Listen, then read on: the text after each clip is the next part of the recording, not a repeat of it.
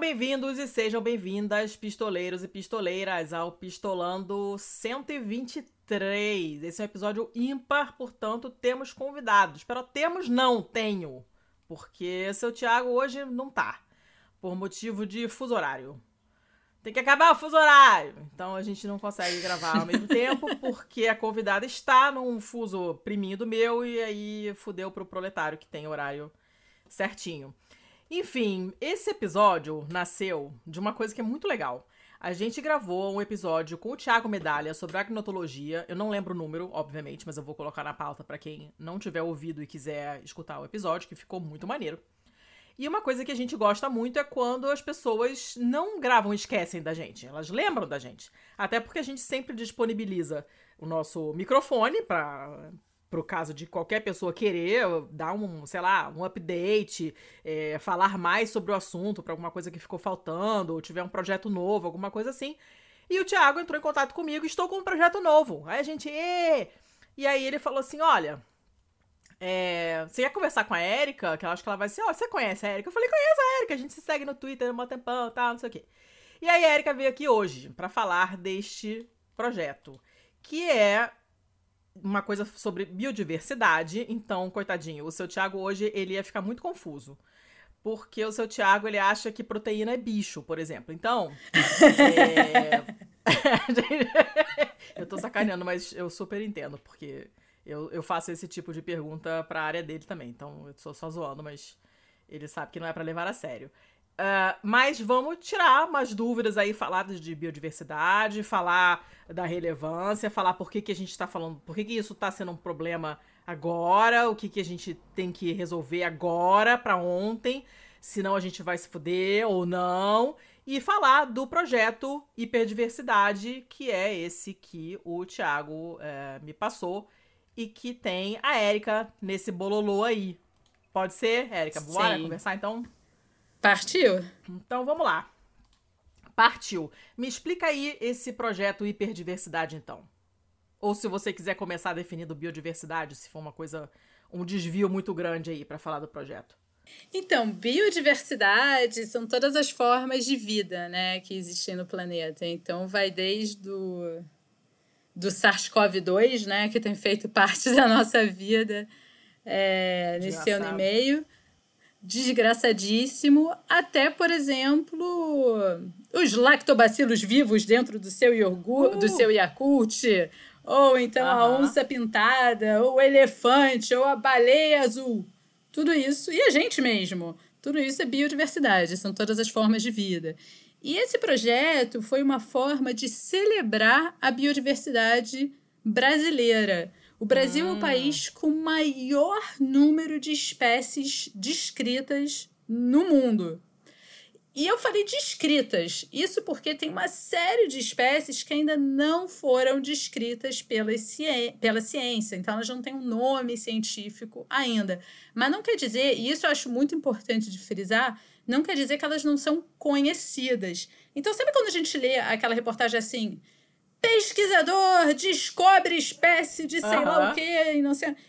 Então, isso é uma linguagem que está sendo muito mal vista atualmente na ciência, porque é uma linguagem que a gente chama de colonial. Hum. Várias dessas espécies. Explica mais, explica mais. Pois hum. é, isso, isso é um debate que na biodiversidade, na, na nas ciências, é, é, seja na, taxologia, na, na zoologia, na botânica, na taxonomia como, como um todo, está sendo discutido porque não necessariamente a espécie é desconhecida. Às vezes as pessoas estão é, descrevendo espécies que são conhecidas de povos locais, uhum. de povos tradicionais. Ela é desconhecida para a ciência, ou seja, por um grupo muito específico da população global. Mas uhum. ele é, essa espécie é conhecida para outras pessoas. Então, quando a gente fala foi descoberto pela primeira vez Parece aquela coisa de um naturalista entrando na floresta em 1800. E não é isso. Então, a gente fala hoje em dia descritas pela ciência, e o Brasil é o país que mais tem espécies novas sendo descritas pela ciência. Uhum. todo ano. O que, o que explica melhor para o pessoal que acha que proteína é bicho, o que, que é você descrever uma espécie? O que, que, que isso implica? É você falar, nossa, bonito esse passarinho amarelo. É isso? Quer dizer, não. Antigamente era. Antigamente ah. era, porque antigamente a taxonomia, né, que é a descrição das espécies, ela era feita baseada só em características morfológicas, ou seja, características do corpo do bicho, da planta, enfim. Então a gente hum. falava, por exemplo, um sabiá com um peito laranja, um sabiá com um peito marrom. Hum. Então são espécies diferentes porque as cores das penas do peito são diferentes. Só que daí a gente tem um problema grande, né, que a gente chama de dismorfismo sexual. Hum. Isso é quando o macho e a fêmea são diferentes. Que nem pavão. Pensa que nem o pavão. Ótimo, eu ia falar leão. Porque imagina, você olha para uma leoa, tá você olha para o leão. É, é. Né? E você fala assim, pô, esse bicho porra, ele é parecido, mas ele é diferente, né? Até que alguém vê o bicho copulando e você fala, ih, cara, agora ferrou minha vida. né? Isso é mesma espécie, não é? Então era, era toda feita baseado em características morfológicas. Isso, principalmente para inseto, é um inferno. Tem borboleta da mesma espécie que tem mais de 10 variações de cores da asa. Puta merda. É um inferno, inferno. Então, hoje em dia, a gente tem também é, muito apoio na genética, na hum, biologia molecular, hum. fazendo o mapeamento do DNA da espécie sendo descrita. E daí é capaz de dizer: olha, essa espécie é diferente daquela outra, por mais que elas sejam é, muito parecidas visualmente falando, mas elas são diferentes baseadas no DNA. Hum. Assim como o contrário também acontece. Que essas espécies aqui de borboleta, que eram 20 diferentes, agora são uma só. Ah, saiu juntando. Saiu juntando, porque é exatamente isso. Pelo DNA você consegue ver o que é parecido, né? E na verdade é uma espécie só, e o que na verdade parece parecido, parece parecido é ótimo, mas na verdade é muito diferente. Então, é assim que as espécies são, são descritas. Aliás, tem uma coisa nova que eu acho super interessante, que para anfíbio, né? Para então, por exemplo, o sapo, perereca, rã, estão é, usando também a vocalização do bicho. Oh, que maneiro! Uhum! É muito legal. Usa a voz do bicho para ajudar na separação entre espécies distintas, já que espécies distintas vão ter cantos diferentes, né? Para atrair as fêmeas. Então, isso também tem sido usado, o que no caso da Amazônia é essencial, já que a gente sabe que tem muita espécie de anfíbio ainda não descrita na Amazônia. Hum. E é muito difícil de descrever. Saquei. O lance da genética vai, vai até que nível? Assim, qual, qual o nível de semelhança entre, é, entre os indivíduos, assim, para você determinar, não, essa é uma. Agora já é uma espécie nova. É muito parecida com aquela outra que o fulano descreveu, mas tem, sei uhum. lá, quantos por cento de diferença onde? Para virar mais para você considerar que é uma espécie diferente? Essa é uma ótima pergunta que eu vou te responder depois com o número exato. Porque existe muito debate sobre isso, de onde que você traça né, essa linha na areia, né? Para falar, Exato. brother, tu é igual, tu não é. E se você parar para pensar, 98% do nosso DNA é igual a de um chimpanzé. Exatamente, por isso que eu perguntei. E, e a gente não é um chimpanzé. O quanto. É, pois é, cara. Aí você. É, não só o número exato, mas onde, né? Você vai buscar essas diferenças onde. Exatamente. Que parte do DNA, tipo de gene. Uhum. Exatamente. Ah, eu estou curiosa, quero saber. Depois eu também, é uma excelente pergunta, eu também não sei. Fiquei curiosíssima também, principalmente para esses aí. bichos que são juntos, né? Que são juntados depois que eu tava te falando. Pois é, aí um dia a pessoa acorda e fala: ah, não, agora é a mesma coisa.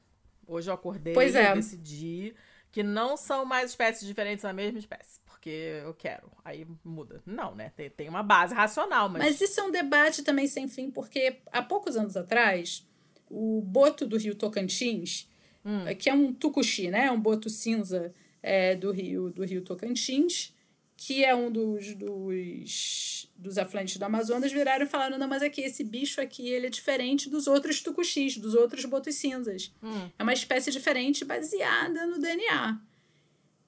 E daí virou um debate se é ou não é. Porque também, né, cientista é feito, o nosso trabalho é argumentar com os outros. Argumentar com é todo treta. mundo. O cientista, ele é antes é de treta. tudo um. É isso? É isso. Eu sou paga para querer a treta. e aí, aí ele, a galera começou a tretar falando, não é ou falaram é uma espécie diferente. Isso acontece para vários bichos. Tem uma gralha na Amazônia que também entraram nessa, que não era uma espécie nova de gralha, que era semelhante a outra.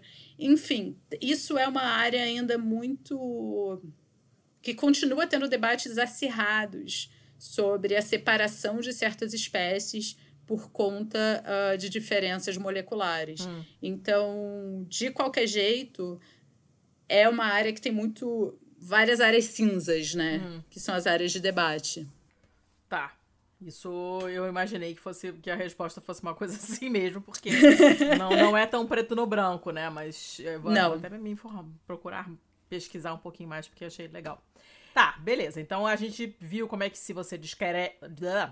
A gente viu como é que você descreve uma espécie, tem a parte genética molecular que é uma relativa novidade, né? Porque quem começou com esse lance de taxonomia não, não sabia nada disso, então só descrevia o que via mesmo, né? Essa Exatamente. coisa do comportamento que é muito maneira, esse negócio de você Exatamente. Tipo de canto e não sei o que, isso é bem bacana. E aí, essa, esse negócio do Brasil ter a maior biodiversidade e tal, isso, obviamente, tem a ver com, com o território que a gente cobre e os tipos diferentes de clima que o país pega também, né? Porque você Perfeito. vai pegar, sei lá, o Canadá, que é grande pra caramba, mas ele é largo. Então ele fica ali num clima mais ou menos parecido no, no, no, no, no país inteiro. Não tem a diversidade de climas que o Brasil tem. Né? Exatamente. Aí é claro que a gente vai ter muito mais diversidade que eles. E tem alguma parte do Brasil que seja assim super, hiper, mega campeão de biodiversidade? É a Amazônia mesmo? Ou, ou tem candidato surpresa a esse a esse título que a gente normalmente não pensaria. É, na verdade, a Amazônia, pela sua extensão territorial enorme, né? E pelo quanto a gente ainda não sabe da Amazônia, ela é a candidata número um em termos de biodiversidade de espécies. Para você ter uma ideia, em hum. 100 metros de Igarapé na Amazônia, Igarapé é rio, né? É um riacho, rio riacho na Amazônia. Menor, né? Não, não rio gigante. É um isso, é um riacho menor. É porque na Amazônia, rio é o Amazonas, você entende? é, um, é, uma coisa que, assim, a gente chamaria de mar, praticamente. A gente tem partes do Amazonas que de uma, de uma margem a outra são 50 quilômetros Cara, de isso é muito bizarro. É muito bizarro. Você explicar isso pra gringo Assim, na minha não, cabeça, não. eu nunca vi, nunca fui para lá, então na minha cabeça já é uma parada complicada. Mas você chegar e falar, então, senta aqui, deixa eu te explicar um negócio. A pessoa fica parada me olhando, mas não é possível. Como assim você não. Não é! Você não enxerga, sei lá, a outra margem? Sei lá, eu falei, é, então. É muito, é muito difícil de visualizar essa, esse gigantismo todo, né? Foda.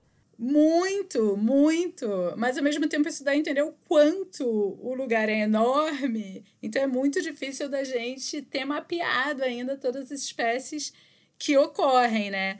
Então, num, num trechinho de 100 metros de Igarapé, Igarapé vem do tupi, né? Significa caminho de canoa, ah. que são esses riachos. Assim, vamos lá. Um riacho na Amazônia não é um riacho na Mata Atlântica né? Ele é um pouquinho maior.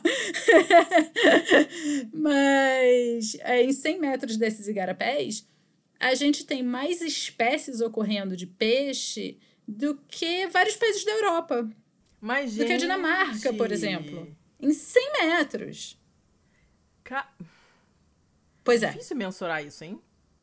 Muito. 100 metros aí, para quem estiver andando na rua agora ouvindo podcast, Conta seus passos, sem passos grandes, porque um passo grande de um adulto, principalmente aquele adulto modelo da medicina, né? Um homem médio de 1,70m. Uh -huh. Então, dá um passo grande, vai ser por volta de 100 passos seus. Aí olha para trás quando você começou, você vai ter uma ideia, e isso dá uns 100 metros. Bicho, isso é ridículo. Como assim, cara? Coitada da Dinamarca, pois é. fiquei com pena agora. Humilhou. Pisa muito, Amazônia! É muita ostentação, né, cara? Oh, cara, é muito tapa na cara. Puta que pariu. E lembrando que a gente não está falando dos rios, a gente está falando dos igarapés, né? Que são esses lugares pequenos que a gente estava falando. Cara, isso é muito. É muito se você... É muito maneiro, porque eu fico imaginando assim, a diferença que tem de espécie entre uma margem e outra do rio inclusive. Sim! Porque você pega, pega um rio desse Jamanta, as condições vão ser diferentes de um lado e do outro. Então é provável que tenha diferenciação também de, das espécies, né? Sim, isso foi. É, a gente vê em diversos, em diversos grupos taxonômicos, ou seja, em diversos grupos de organismos, a gente hum. vê que na margem esquerda do Tapajós ocorre a espécie X e na, na margem direita, quer dizer, na margem esquerda ocorre a espécie X, na margem direita ocorre a espécie Y. Hum. Então, porque a espécie não conseguiu cruzar o rio. Que, olha, porque o rio é, é muito largo. Essas barreiras, é, essas barreiras físicas são punk, né? Muito. É montanha, muito. é. Só que a gente não pensa que um rio vai ser, né? Que a gente pensa, não, bicho nada ali, sei lá, voa. Nada. Voa, só é, voa. vai tu nadar 50 quilômetros. Exatamente. Vai lá. Não, tem... A gente pega maré, né? Então o rio enche e sobe todo dia. Isso é, isso é foda, né? Porque é um corpo d'água muito grande, né? Então você tem influência ali da lua. Cara, é, é muito louco. Coisa. É Caceta. muito louco.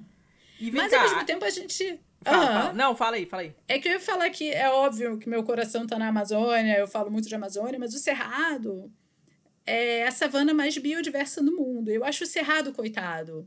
Ele é muito patinho feio do Brasil, né? Porque ele, primeiro, a gente aprende sobre savana, a gente aprende sobre o seringuete, né? A gente uhum. vê o leão comendo a zebra, uns elefantes passando, uma girafinha.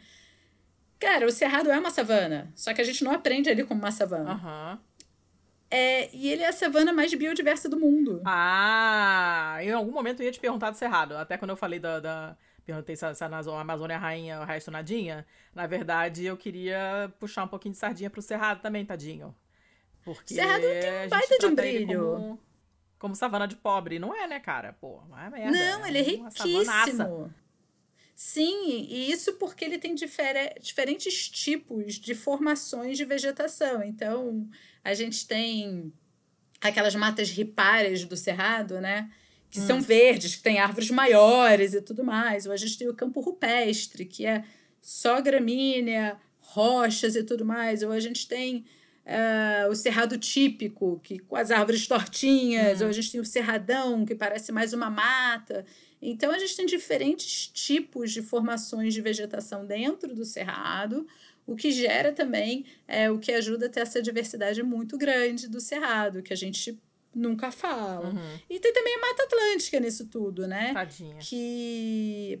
Pois é, a Mata Atlântica é quem está mais ferrada nessa história, com esse essa disputa se tem de 7 a 17% da Mata Atlântica é ainda existente, da sua cobertura original, e ela é vista como um hotspot de biodiversidade. Então, ela é um lugar que está extremamente ameaçado, porque mal existe mais, hum. mas ao mesmo tempo tem biodiversidade pra caramba. E. Então, é, é. ela é uma estrelinha da biodiversidade. É, cara, pois é. Quando você vai olhar, assim, em mapa e ver quanto já, já foi perdido de Mata Atlântica, dá vontade de sentar e chorar, porque não sobrou nada, né? Total. Sobrou um total. fiapinho, assim, ali, né? E aí, o que se passa na, na minha cabeça, de, de praticamente leiga, vendo isso e tal, eu falei, cara, você não recupera essa merda, né? E, e, e aí? E, não, não, não, não tem mais toda essa biodiversidade, então, porque não sobrou nada. Mas pois rola é. essa coisa super concentrada mesmo nesse fiapinho. De, rola. De, de, de território ali. Hum. Rola, mas a gente tem muita coisa que a gente perdeu e não sabe. Porque e a gente não, tinha ainda o registro. Ah, tem uma história super legal. Cara, essa história é muito legal, Letícia. Tem uma. Fala, fala. Uma, uma coisa que a galera tem feito é ir para museu, ficar pegando passarinho que está depositado em museu, né? Aves que estão depositadas, vendo onde que foi coletado lá em 1700 e bolinha, né? Hum. E falando, ah, esse bicho tá aqui, esse bicho tá aqui. Só que você olha aquelas coleções e você fala, pô, mas esse bicho não é. Ele está descrito como tal, mas ele não é tal. Ele é claramente diferente, o corpo é maior, o não sei o que é diferente. Não, não, não. Aí você parte para análise de DNA, hum. que é o que a gente estava falando antes. E aí você fala, puta, mas isso aqui são espécies diferentes, cara. E essa espécie aqui, essa espécie A, ela ainda ocorre. A gente sabe que ela ocorre nesses lugares. Agora, essa espécie B ninguém nunca viu. E aí? Aí a galera começa a fazer uma busca, faz um CSI, né, de museu. um CSI nerd, né, de caindo assim nos museus e fala, pô, irmão, tu tem aí depositado algum espécime que seja assim, assim, assado? Então faz esse mapeamento dos museus para ver quem pode ter um bicho parecido, para descobrir se era o tal do bicho novo, hum. que ninguém sabia que estava ali agrupado, mas não era para estar tá agrupado aí descobrem que vai ter mais um espécime, né? Ou seja, mais um representante dessa, dessa espécie que vai estar tá no museu em não sei onde, aí vão descobrir que era a mesma, e é isso. E a gente não sabe mais nada sobre o bicho e o bicho não existe mais. Que coisa, cara! Infelizmente. Infelizmente. Então, isso especialmente com aves, que aves são super bem estudadas, é, tem bastante depósito em museu. Hum. Então, a gente sabe mais um pouco sobre extinções que ocorreram. E eu não estou falando de extinções pré-históricas, estou falando de extinções históricas, hum. de coisas que foram coletadas até depois de 1900, sabe? Ah, desespero. Pois é, e que sumiram. Mas inseto, cara? Pois é, inseto. Já era. Já era. Já era. Cara. Você não tem o registro é, inseto é um bicho muito complicado para fazer taxonomia, porque você precisa. Às vezes a diferença, tipo aranha, a diferença vai estar tá na genitália da aranha. Mas como é que você vê genitália da aranha? Então você tem que estar tá com o microscópio XYZ hum. de, de alta resolução que você consegue ver e você diferencia a espécie A da B.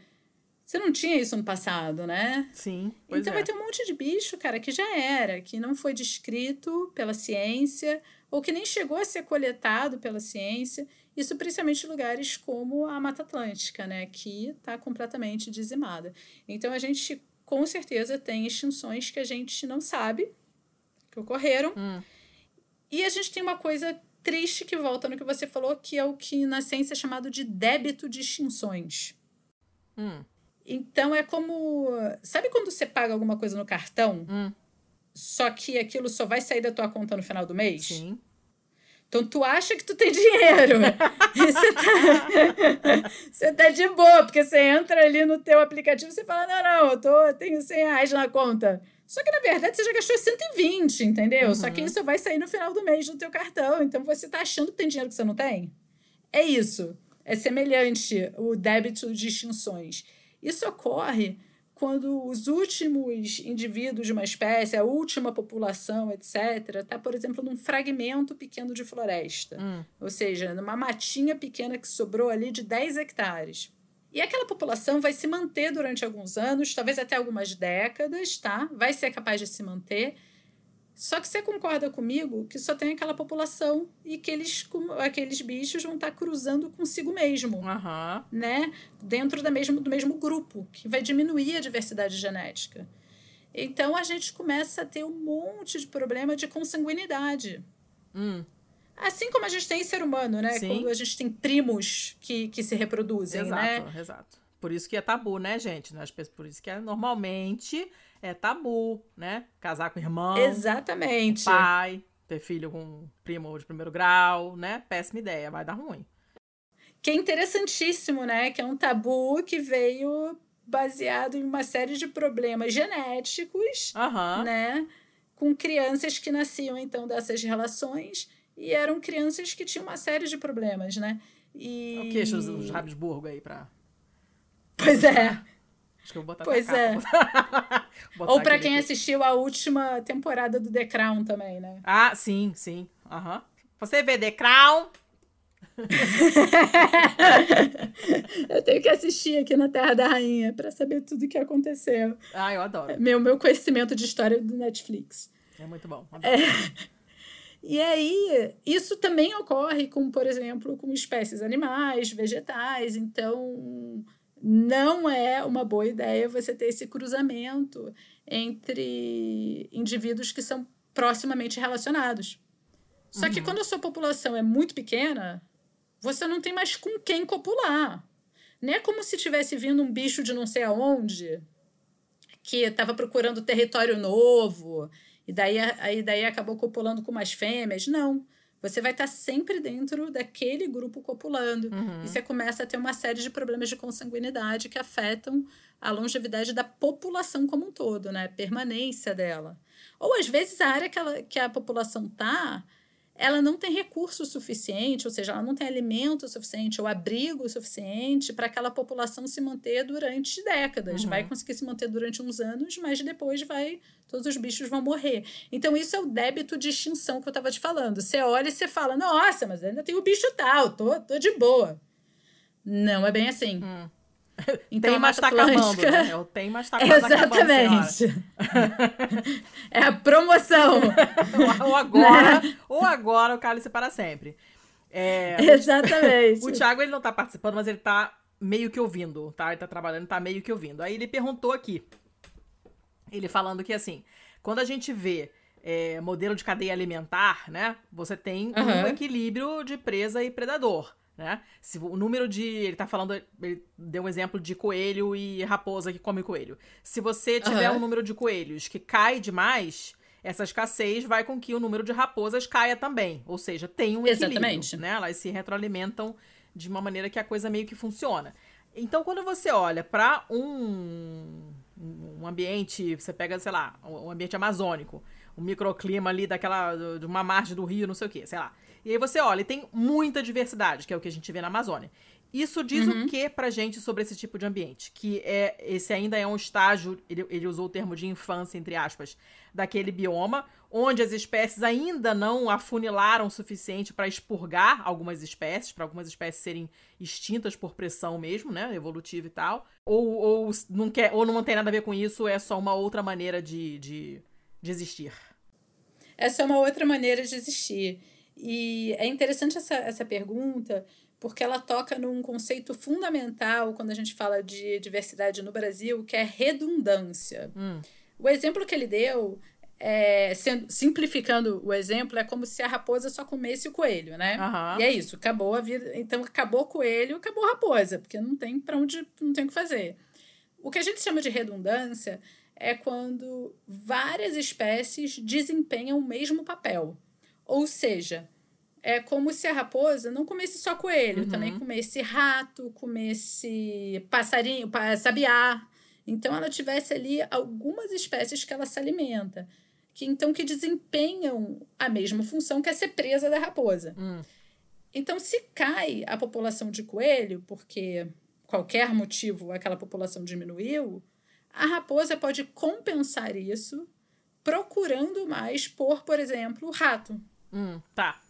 Ou por sabiá. Uhum. Então, não é sempre que existe essa redundância. Não é em todos os casos. Alguns casos são, sim, muito específicos. Mas para outros existe essa substituição. Mas não necessariamente a substituição vai ser de igual para igual. Hum. A gente pode ter uma substituição que é algo um pouquinho pior mas que pelo menos o bicho consegue se alimentar. Então, é, vamos supor, você não compra mais manteiga, compra margarina. Tá fazendo ali o papel, uhum. né, da manteiga no teu pão, mas não é tão nutritivo. Não, a merda. Né? Inclusive, né? não coma margarina. Pois é, margarina é, nem sei mais se existe, gente. Parem. É muito ruim. Parem com isso. Então é. é como se fosse isso. Você não tá substituindo de igual para igual, você vai estar tá caindo alguns degraus, alguns níveis, mas você consegue continuar. A população de raposa vai continuar conseguindo é, viver. Mas então não é como se a Amazônia tivesse na sua infância, muito pelo contrário. A Amazônia tem milhões de anos né, de uhum, formação, uhum, uhum.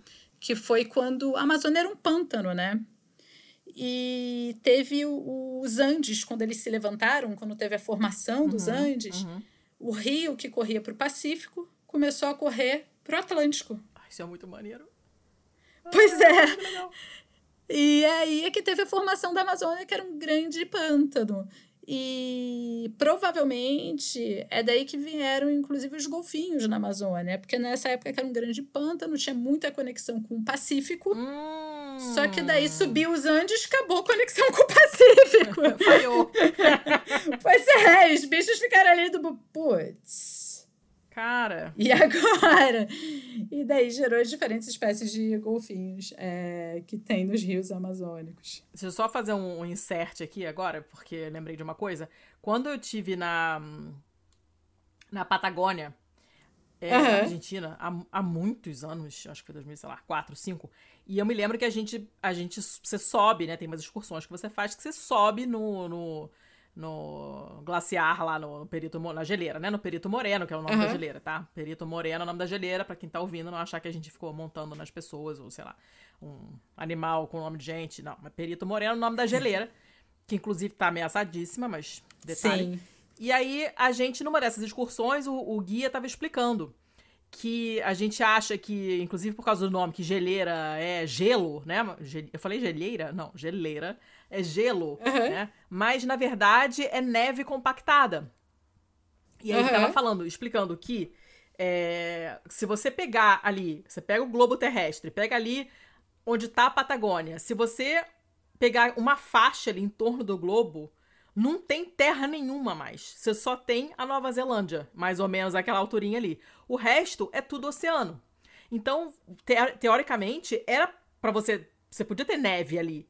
É, você podia ter uma, uma, chuva que congelasse, alguma coisa assim. Só que não rola, porque o, o, vento que leva essa umidade do oceano e meio que dá a volta, ou tem sempre disponível porque não tem outras barreiras, só tem a Nova Zelândia, que é longe pra caramba. Uhum. Teoricamente, ele podia chover ali, alguma. Só que não, porque ele bate nos Andes. Sim. A nuvem não é, é, muito alto, né? Você tem é, é, é, como se esse, é como se essas nuvens desviassem um pouco, esse vento desviasse um pouco para cima e aí acaba formando neve, a neve cai e se compacta sob o próprio peso. E aí vira aquele negócio que parece que é gelo, mas na verdade não é. É neve compactada. Então, às vezes, é uma coisa que você não tem a menor ideia de onde vem e vem lá da puta que pariu. Né? Você uma, uma, cadeia de montanhas dessa, que nem tá tão perto ali e tal, mas tem uma repercussão enorme em todo o clima daquele pedaço de, de, de, de continente ali, né? E aí você Sim. imaginar que, cara, não, não é. Tá, tem super pinta de gelo, mas não é gelo. É neve compactada sob o peso dela mesma. E só neva porque tem essa porra dos Andes no meio. Se não tivesse, seria tudo diferente. E você teria não só uma paisagem diferente, mas obviamente todo o bioma diferente também, né? Os bichos, as plantas, Exatamente. os fungos que moram ali iam ser de outros tipos, né?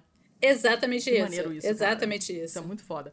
Bastante. E é muito louco pensar como poderia ter sido diferente. Sim, quando, quando ele me explicou isso, eu fiquei, gente, mas se não tivesse esse negócio aqui, que ia ser aqui? Não sei, não sabemos. O Thiago mandou aqui é, um comentário sobre a resposta que você deu, né? Se isso não pressupõe, isso tudo que você explicou antes, se isso não pressupõe uma menor pressão evolutiva em todos os envolvidos. Porque ele, tá, ele deu o exemplo assim: ah, tudo bem, a população de coelhos diminui. A população de raposas pode usufruir de um outro recurso, vai comer rato, como você falou, lagarto, sei lá. Isso não faz com que ambos sofressem uma pressão evolutiva menor? Sim. Não sei se entendi essa pergunta, Thiago. Eu acho que ele tá falando que é porque, então, é mais difícil do, das raposas serem extintas, né? Então, a pressão evolutiva nas, nas raposas seria, hum. seria menor, porque ela tem essa essa certa. Ela seria generalista, ela consegue se alimentar de diversos bichos, ter essa flexibilidade, exatamente. É, sim, nesse, hum. ca nesse caso específico da alimentação da raposa, ela é flex. Né, dessa raposa é, imaginária, né? então, nesse caso específico, sim. É, mas, novamente, não necessariamente a raposa. Gente, tem um esquilo. Eu tô falando sobre isso. Eu tenho um esquilo trepado aqui no meu negócio de dar comida para passarinho, comendo toda a comida do meu passarinho. Olha que safado. Nada mais flex do que esse esquilo. Ele tá de cabeça para baixo aqui comendo. Mas é. Então, essa raposa imaginária Sim, mas não necessariamente ela comendo os esquilos do mundo, ela vai ter a mesma quantidade, a mesma qualidade nutricional que ela teria comendo os coelhos. Hum. Então ela, ela não vai estar tá funcionando sob seu ótimo, né? Então pode ser que o, o esquilo aqui tenha menos proteína do que a. ou tenha menos gordura uhum. do que o coelho, e a raposa precisa de gordura pra caramba antes do inverno né? Enfim, então tem, um, tem uma série de coisas, de outras coisas que podem estar tá rolando nessa pressão evolutiva que a gente não está vendo quando a gente está falando só do ato da predação. Hum. Mas uma coisa que eu acho muito interessante de relações, né, que é a, a pergunta do Tiago, tem uma na Amazônia que eu acho muito interessante, que são entre formiga, passarinho e borboleta. E, aliás, 12%, 11% das espécies de formigas do mundo estão hum. no Brasil. Só que pariu. Eu acho que minha mãe concordaria, porque você não pode deixar uma. Cara, eu tenho né, um uma caneca sem lavar. formiga. Puta que pariu, Marquinho. Na ca... Putz, olha, no apartamento, no apartamento onde, eu, onde eu cresci, no Rio, cara, era tudo ia pra geladeira. Tudo, tudo, tudo na geladeira. E eu me lembro que quando eu vim pra Itália, que eu, tipo, eu morava lá e depois, nesse apartamento, depois vim, vim direto pra cá, digamos assim, eu ficava olhando, assim, as coisas lá de fora, eu... Formiga. Aí, eu, às vezes eu colocava na geladeira, meu marido, mas por que, que você tá colocando açúcar na geladeira, cara? Eu falei, porque formiga uhum. come. Ele, mas que formiga? Que não tem formiga, não. E, tipo, tem. Não tinha na casa dele, mas não era uma coisa tão, não é tão comum, né? E Gente, é impressionante. É eu fico olhando formiga aqui na Inglaterra, porque ela só aparece no verão, né? E eu fico assim, olha que legal formiga! Enquanto no Brasil Quanto assim tempo, assim... amiga? Exatamente. Do Brasil, do tipo, cara, o bicho tá me levando embora, sabe? A gente colocava coisa dentro do prato com água, assim. E na geladeira, Mas exatamente. É ridículo. Todo isso. E aí de se esquecer, esse cara tava ferrado. Comida de cachorro. Exatamente. Nossa, tudo, a formiga levava a ração toda. Que merda. Tudo. Pois é, 11% das espécies de formiga do mundo estão no Brasilzão. E tem uma relação que é muito legal, que são as formigas de correição, né? E é, é, ela tem esse nome também em algumas partes do Sudeste, na Amazônia ela é muito conhecida dessa forma. Eu prefiro o nome delas em inglês, que elas são chamadas de formigas do exército. Oh. Porque elas formam uma frente. É uma desgraça, cara. Aquela coisa é uma desgraça. As formigas formam uma frente, igual um exército chegando. Gente. Sabe aquela coisa assim? Uhum. Você vê o, todo mundo vindo, os soldados vindo assim, zzz, aquela frente que vai levando e matando tudo à sua frente? Essas são as formigas de correição. É um inferno quando você está no meio, porque você não tem para onde correr, você corre igual um louco, só que você não sabe onde que acaba. E o bicho vai subindo em você. Por que, que essas formigas fazem? Elas vão matando tudo que tiver pela frente, tudo que está no chão e a gente não vê. O que inclui sapinhos muito pequenos, mamíferos muito pequenos. Caramba! Uh, e, obviamente, diversos tipos de insetos.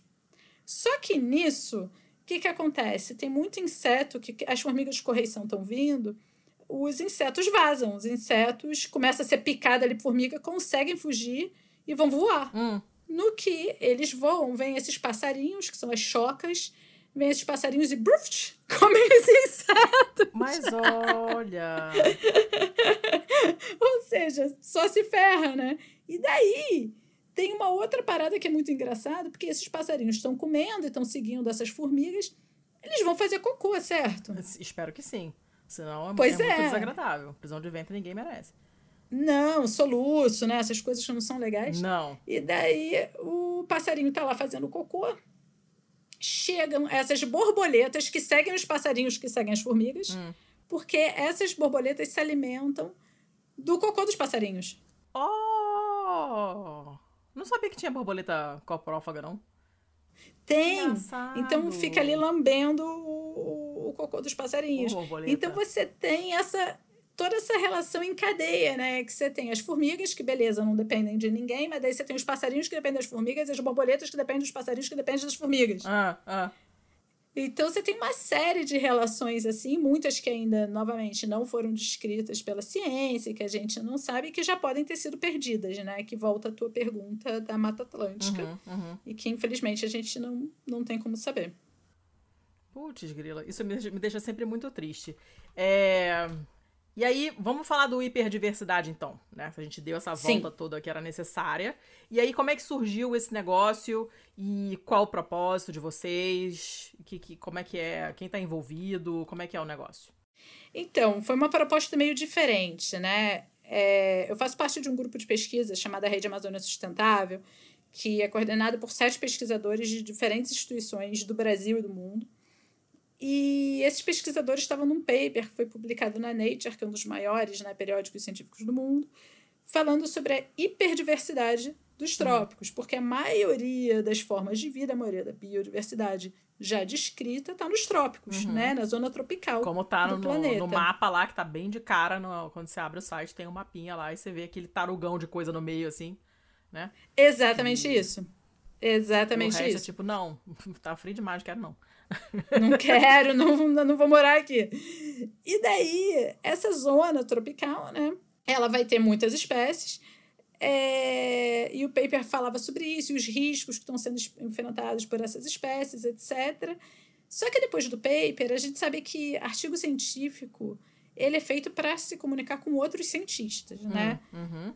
Ele não é feito para se comunicar com o público em geral. A gente se esforça de dar uh, entrevista para a imprensa, fazer um press release, mas dessa vez a gente falou: não, vamos fazer uma coisa diferente.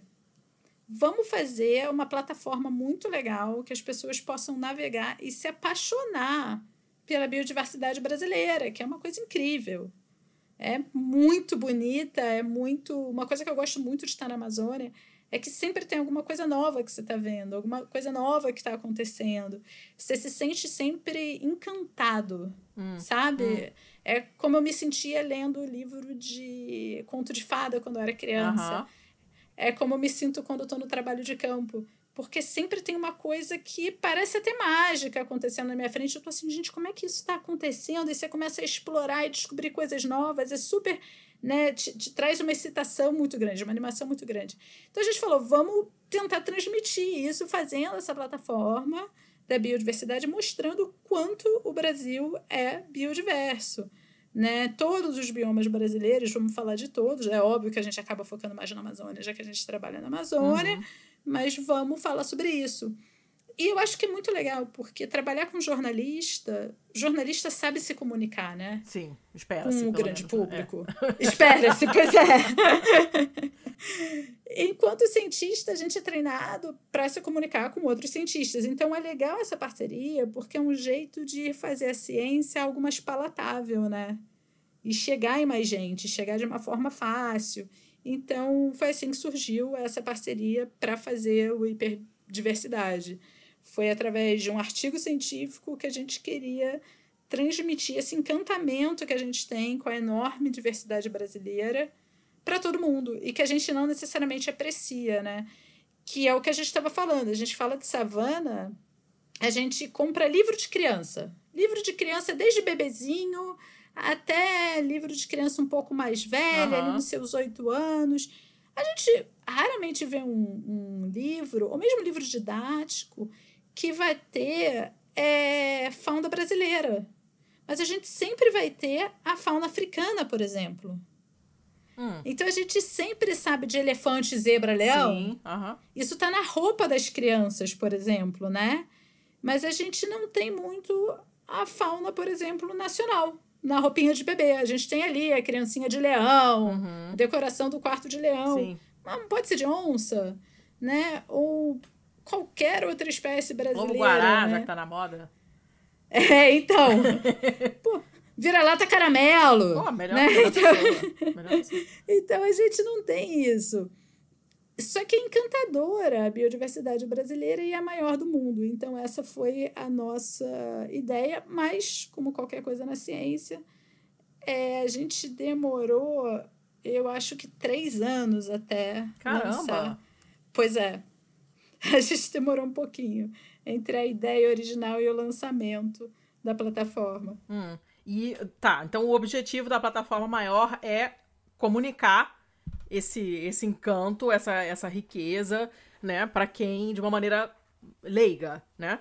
E, Sim. E que mais? Vocês têm pesquisa ou tem parceria com outros, sei lá, com alguém que faça pesquisa, se vocês não fizerem? Que que mais que o projeto envolve?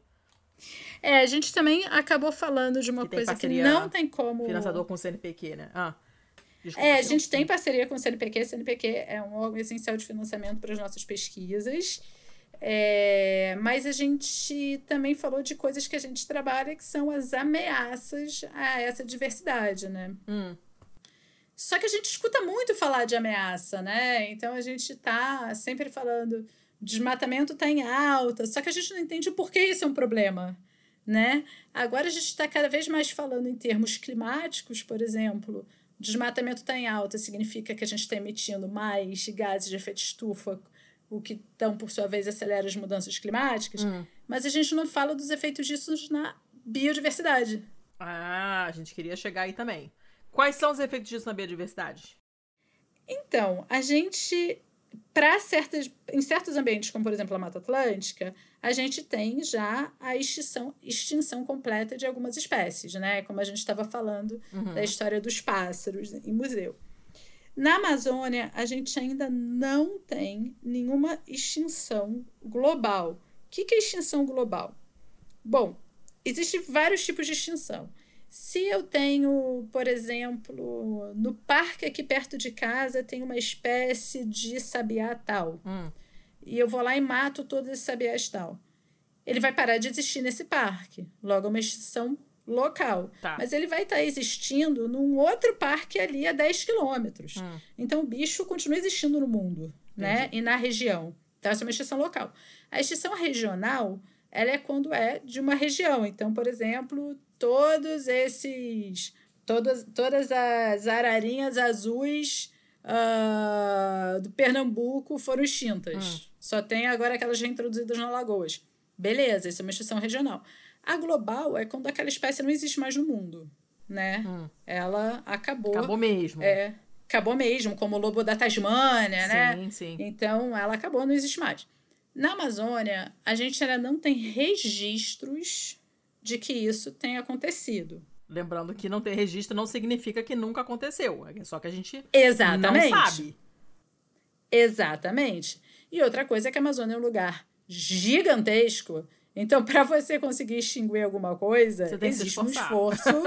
Exatamente. Porém. Estamos fazendo esforço, né? Estamos fazendo um esforço. Sobre-humano. Muito grande, exatamente, sobre-humano. E temos algumas espécies que estão, sim, ameaçadas de serem extintas completamente do planeta.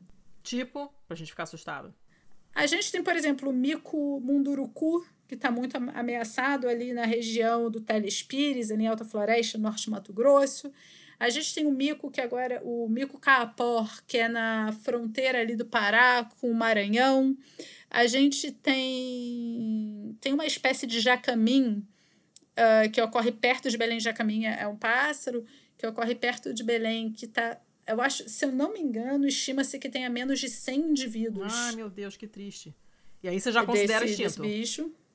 Ele ainda. Então, existe também o conceito de extinção funcional. Hum. Que daí eu vou voltar na questão da raposa e do coelho. Quando você só tem 100 indivíduos, aquela espécie não está mais desempenhando as suas funções no ecossistema, né? 100 indivíduos, se só tem 100 coelhos, a, num lugar do tamanho da Amazônia, a raposa não acha mais esse coelho, gente. Entendeu? Sinto informar. Não tem como. Pois é. Não tem como. Ela pode, quem sabe, um dia, sabe, dar de cara com, mas a chance, a probabilidade é muito pequena. Então a gente fala que esse bicho tal, essa planta, enfim, está funcionalmente extinta porque esse, essa espécie não está mais desenvolvendo as suas funções naquele ecossistema. Então, isso é uma extinção que a gente pode falar no caso desse jacamim, que a população é muito pequena. Mas ele tá ainda, nesse momento, ainda está lá e a gente não sabe até quando, né? E vai ser muito chocante você ter uma extinção de um bicho, primeiro, de um pássaro, que é uma coisa super carismática, as pessoas gostam e uhum. tal, e de uma área tão grande, né?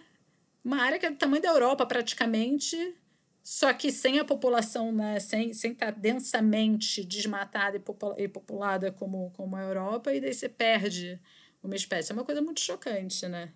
É, é uma coisa ridícula se você for parar pra pensar, né? É Sim. É muita vergonha, né, cara? É muita vergonha. Total. Que merda. Até porque a gente tem um monte de exemplo. Que a gente olha para a gente olha para Havaí, que perdeu um monte de espécie de pássaro. Ah, a gente olha o Dodô, por exemplo, ah, né, ali nas Ilhas Maurício. Pois é, aí a gente olha e fala, pô, maneiro. Vamos curtir. fazer de novo. Bora!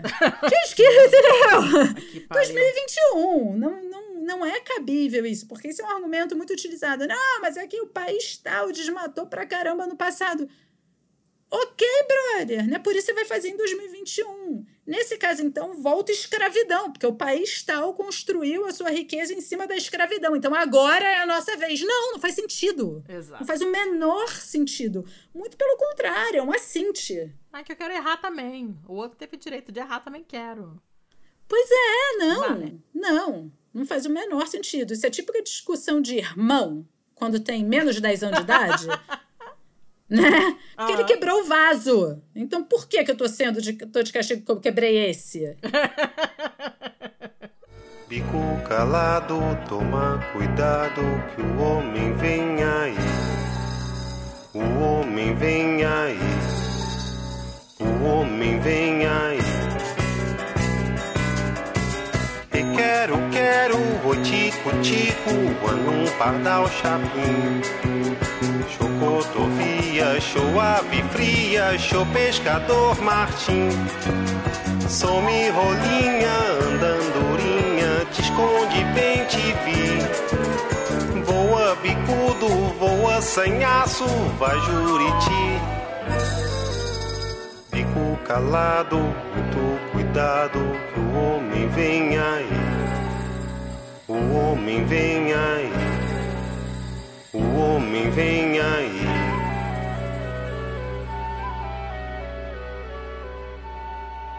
Mas é só, aí.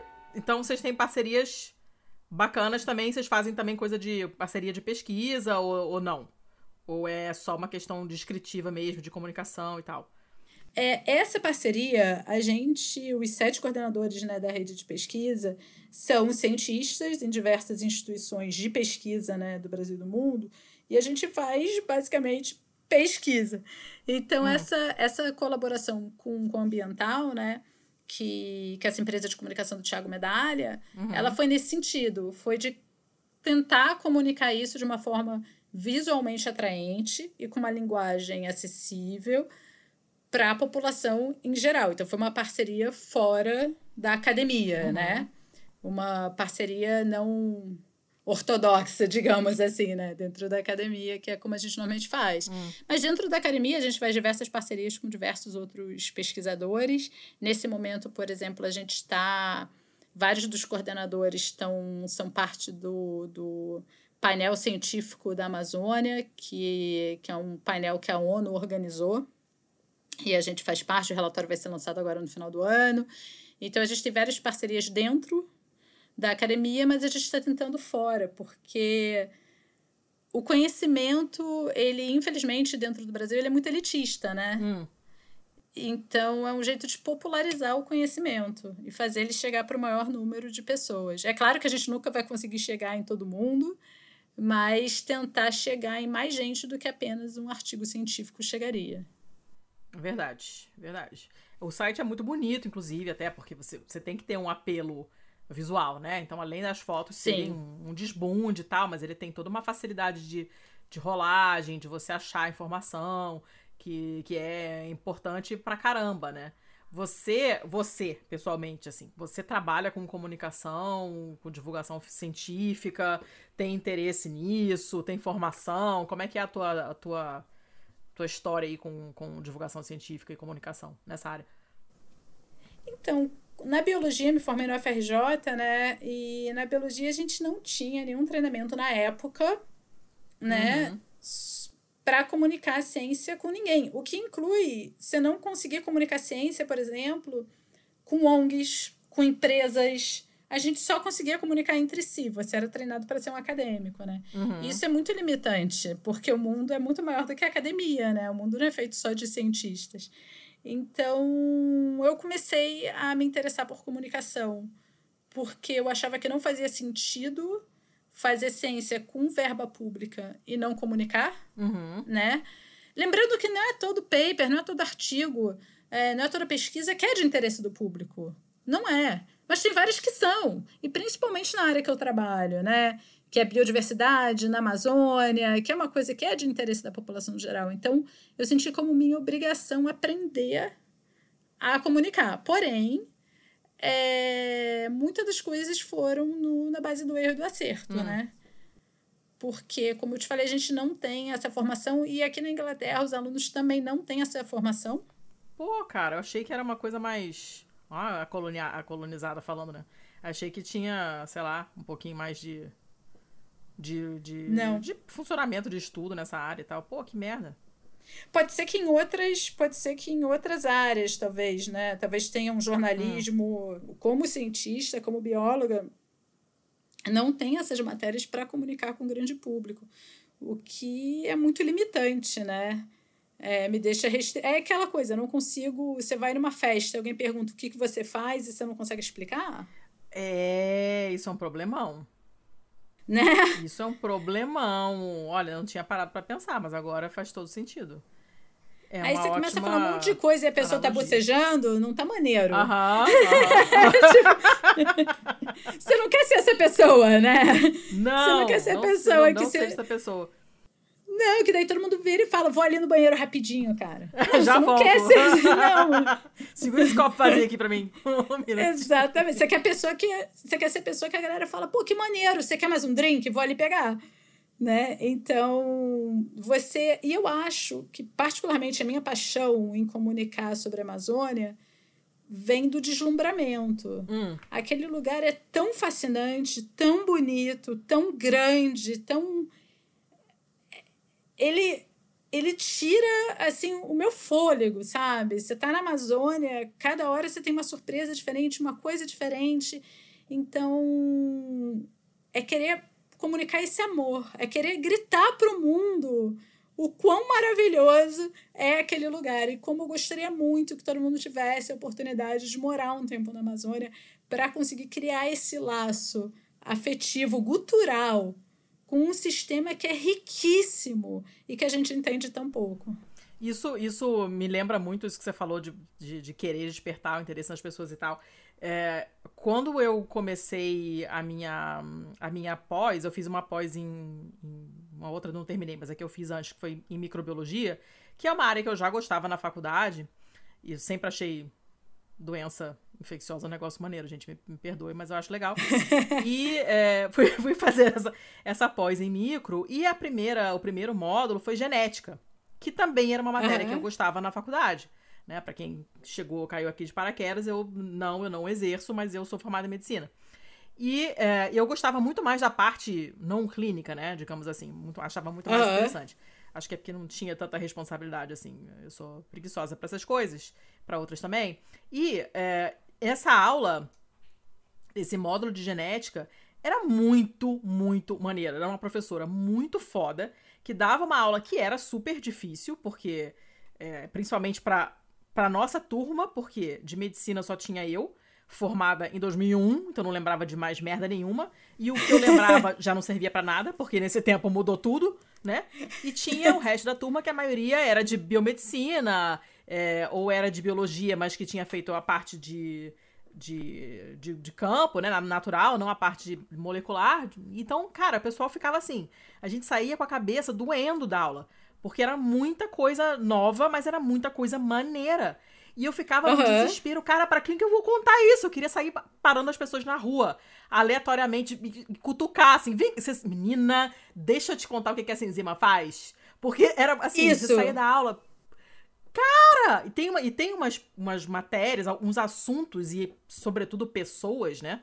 Que conseguem transmitir isso. Então eu acho super louvável essa, esse objetivo teu e do projeto. Porque quando você é, tem essa, essa, esse momento que maneiro, que você quer sair catando gente na rua que você não conhece, para eu tenho essas manias, essa, essas vontades. Eu sei que a maior parte das pessoas é normal e não tem essas vontades, mas eu tenho. Eu sou uma pessoa que fala com estranhos. Então, assim, já aconteceu de eu chegar tarde e pode ser que eu tenha falado coisas pro porteiro que ele não entendeu muito, mas ele achou a minha animação sensacional. Porque eu chegava assim, ah, eu preciso falar para alguém, eu preciso contar para alguém. E isso é muito legal. E quando a pessoa vem para mim com uma, uma empolgação dessas, eu, eu quero totalmente saber o que, que é. Exatamente, que porque é. é contagiante, né? Porque você conta uma história assim. É, e é interessante que tem pessoas que são maravilhosos contadores de história, mas você tem outros que estão contando uma história super bacana, uma situação super legal, mas estão falando nessa voz monotônica, assim, que nada muda e não tem emoção. Uhum. Então, de repente, a história podia envolver que o cara fugiu de um leão correndo, e você continua assim, sem ter o menor interesse, porque o negócio, uhum. né? Agora, quando chega alguém empolgado, falando, aquilo te conquista, né, cara? aquilo te conquista e você vai ficando empolgado, é contagiante, você está passando alegria, você está passando amor, né? Que é uma coisa que eu, que eu acho muito importante que é transmitir coisas boas para os outros, né? Já Por que favor, é tão difícil. Estamos, estamos precisando. Muito! Então, para mim, a comunicação da ciência, especialmente da Amazônia, é um pouco disso. Eu acho egoísta só eu sentir tudo isso. Ficar dentro de mim todo esse brilho que a Amazônia traz. Eu quero que todo mundo se sinta tão vivo quanto eu me sinto por causa da Amazônia, sabe? Hum. Então veio daí um pouco essa, essa necessidade de comunicar. Mas eu comecei, principalmente em 2015, fazendo umas coisas muito loucas, porque eu estava é, no meio do El Ninho, que foi um evento climático muito forte, uma seca fortíssima na Amazônia. Eu estava no Pará e minhas áreas de estudo começaram a pegar fogo. Hum, que ótimo. E, é, pois é, eu desesperada. Eu tinha um telefone ruim. Sabe aquele telefone que está todo quebrado? Hum. A câmera está arranhada. É, por acaso né? que eu tenho agora. É. Exatamente. E eu ficava filmando na vertical. E. Ai, amiga, me ajuda a te defender, não... me ajuda a te ajudar. Não tem como, né? Ai, amiga. Assim não consigo te defender. Exatamente. E aí, tudo errado. Eu tentando filmar o que estava acontecendo. Eu acordava no meio de muita fumaça. É... Eu estava em Belterra, no interior do Pará. E, tent, e ficava botando no Twitter e tagueando um monte de jornalista, porque eu queria que as pessoas entendessem o que estava acontecendo. Era meio que o desespero, né? uhum. né? Você tentar falar, olha para isso aqui, né? Olha para essa mensagem, porque isso é muito importante. E na época eu tinha, sei lá, 100 seguidores, 50 no Twitter. Então, eu, porque eu não usava o Twitter, aquela coisa que eu instalei e não usei, e eu ficava tagueando as pessoas igual uma maluca para tentar que alguém olhasse. E deu certo. Então, várias pessoas falaram, nossa, porque jornalista, né, tá sempre procurando pauta, aí vem alguém mandando vídeo, foto, contando um monte de coisa, as pessoas... E você vê isso, que as pessoas começavam a ter uma resposta, talvez por causa da paixão envolvida, né, naquela comunicação. E por mais que o vídeo tivesse todo torto, porque eu falei, tava na vertical, minha mão tremendo, porque eu tava chorando. Aí tinha muita fumaça, então daqui a pouco eu tô tossindo metade do vídeo. O negócio é um caos. Mas é essa vontade. Então eu acho que, em primeiro lugar, vem a vontade de comunicar e depois você começa a estudar, né? Então, enfim, hoje em dia recursos é o que não falta, né? Uhum. É, Google tá aí para isso, tem um monte de livro, você vai perguntando para as pessoas, você vai aprendendo, mas eu acho essencial ter a paixão, que é o que você estava falando. É você comunicar com essa vontade, uma coisa que é importante para você, uhum. né? E que, na verdade, eu acho que comunicar a biodiversidade brasileira é importante para o mundo, pois na verdade. É, pois é. Eu acho, quando você estava falando de, de, de explicar para as pessoas, de tornar mais compreensível uma coisa que é relevante para elas e tal, eu acho que o primeiro obstáculo é o fato das pessoas sequer saberem que isso é relevante para elas.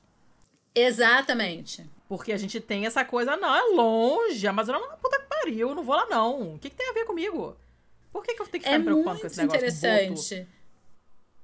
Como é que você quebra essa. Olha, eu acho que é engraçado, porque na Europa eu acho até mais fácil de quebrar.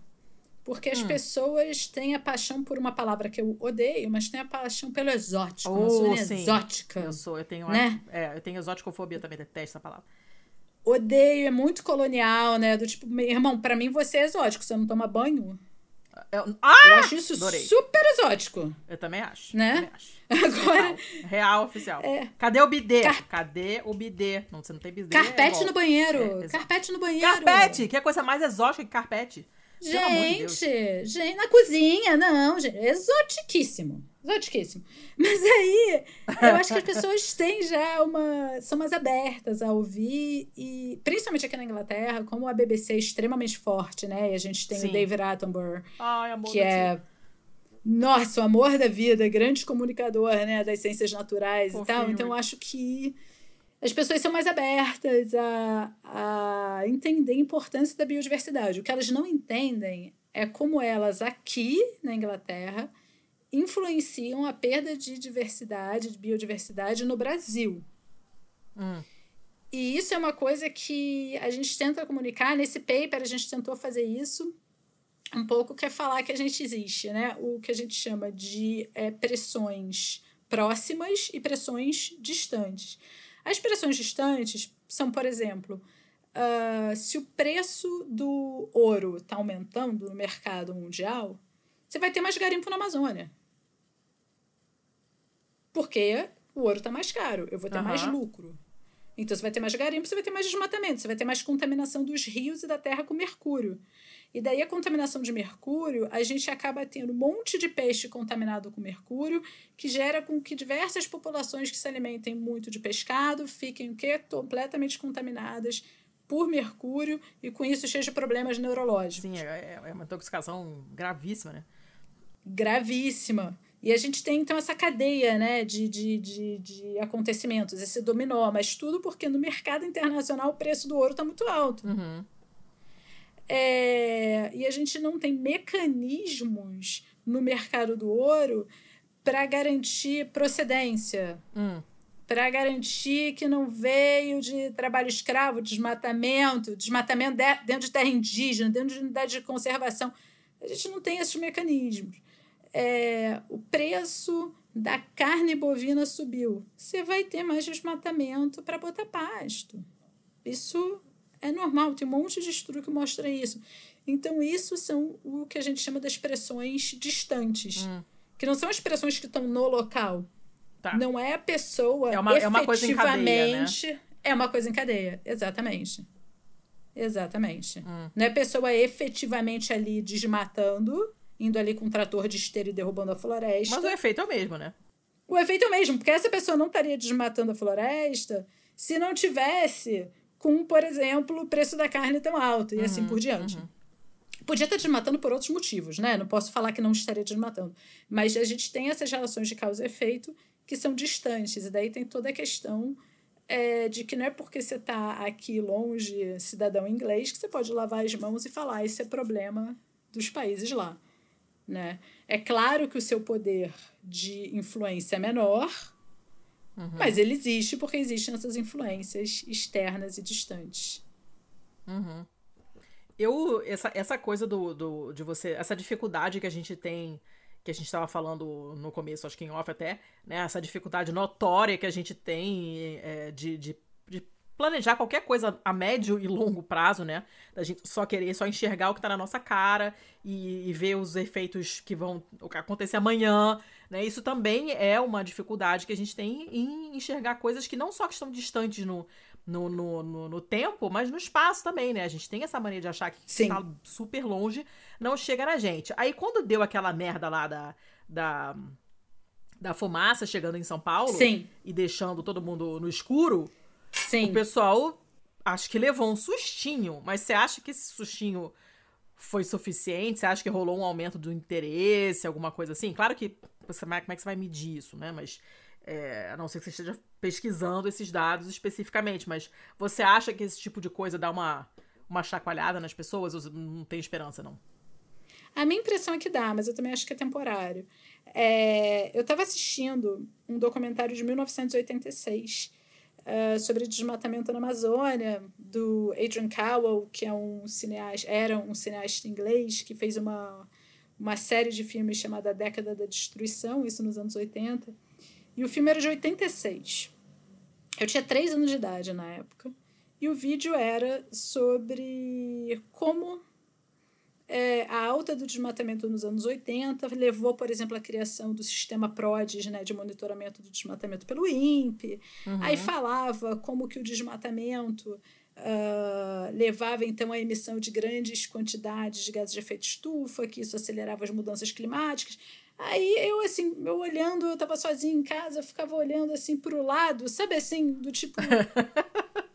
Sério mesmo? 86? Isso tá com dois meses, tá? Então eu, 2021, vendo isso e pensando assim: o filme tá com 35 anos, brother. Sério? Sério?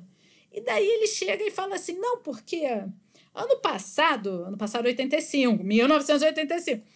E ano passado, né, aqui no Sudeste, a gente teve aquela fumaça preta. Eu, hã? Como é que é? Para que eu não tô ouvindo isso. Ai, desespero! Que a gente não aprende, cara. Que merda.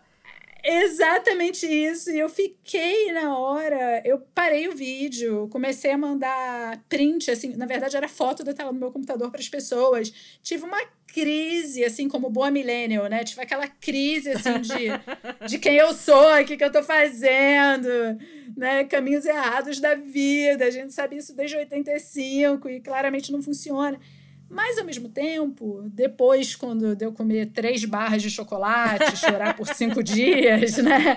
Eu, eu mudei um pouco de opinião. Eu, eu não quero dizer que eu tô certa ou errada, porque eu não tenho dados, eu não tenho evidências. Mas a minha opinião foi de que agora a gente tem uma coisa um pouquinho diferente, que é essa alta conectividade, uhum. né? Através de redes sociais, todo mundo tem um celular que filma coisas. Isso faz uma diferença e... enorme, né? Enorme, porque as coisas estão acontecendo e você está ali filmando em tempo real, seja o abuso policial, uhum. ou seja o céu preto em São Paulo às três da tarde, né? E você dispara isso para os seus contatos, põe nas redes sociais, entra no WhatsApp e manda para em todos os grupos.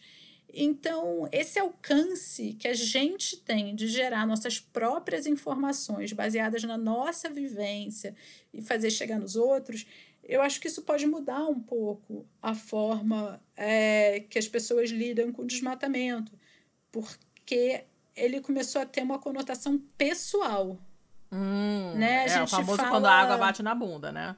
Esse, exatamente, né? Porque, ah, o Pedrinho me mandou o vídeo, né? De quando São Paulo estava tudo escuro. Nossa, aterrorizante. Uhum. Mas se só aparecesse no Jornal Nacional, com um vídeo muito mais bem feito, uma edição, a voz ali do Bonner, como se fosse o fim do mundo, não afetaria tanto quanto o vídeo do Pedrinho, porque Pedrinho é, teu, é o primo do teu sobrinho, uhum, sei lá, né? Entra aquelas coisas assim. E, e te afeta, porque é alguém que você conhece, alguém que você ama, alguém que você convive, por mais que não tanto, mas tem, tem, tem um peso diferente, não, não, não tem discussão, tem um peso diferente, claro. Tem um peso diferente. E a gente começa a falar, não, não, porque o primo do meu sobrinho fez um vídeo, deixa eu te mostrar. Já fala aqui. como se fosse seu melhor amigo, né? Nossa, você, você, viu, você viu a foto na, da ultrassonografia. Mas já, nossa, Exatamente. é meu primo.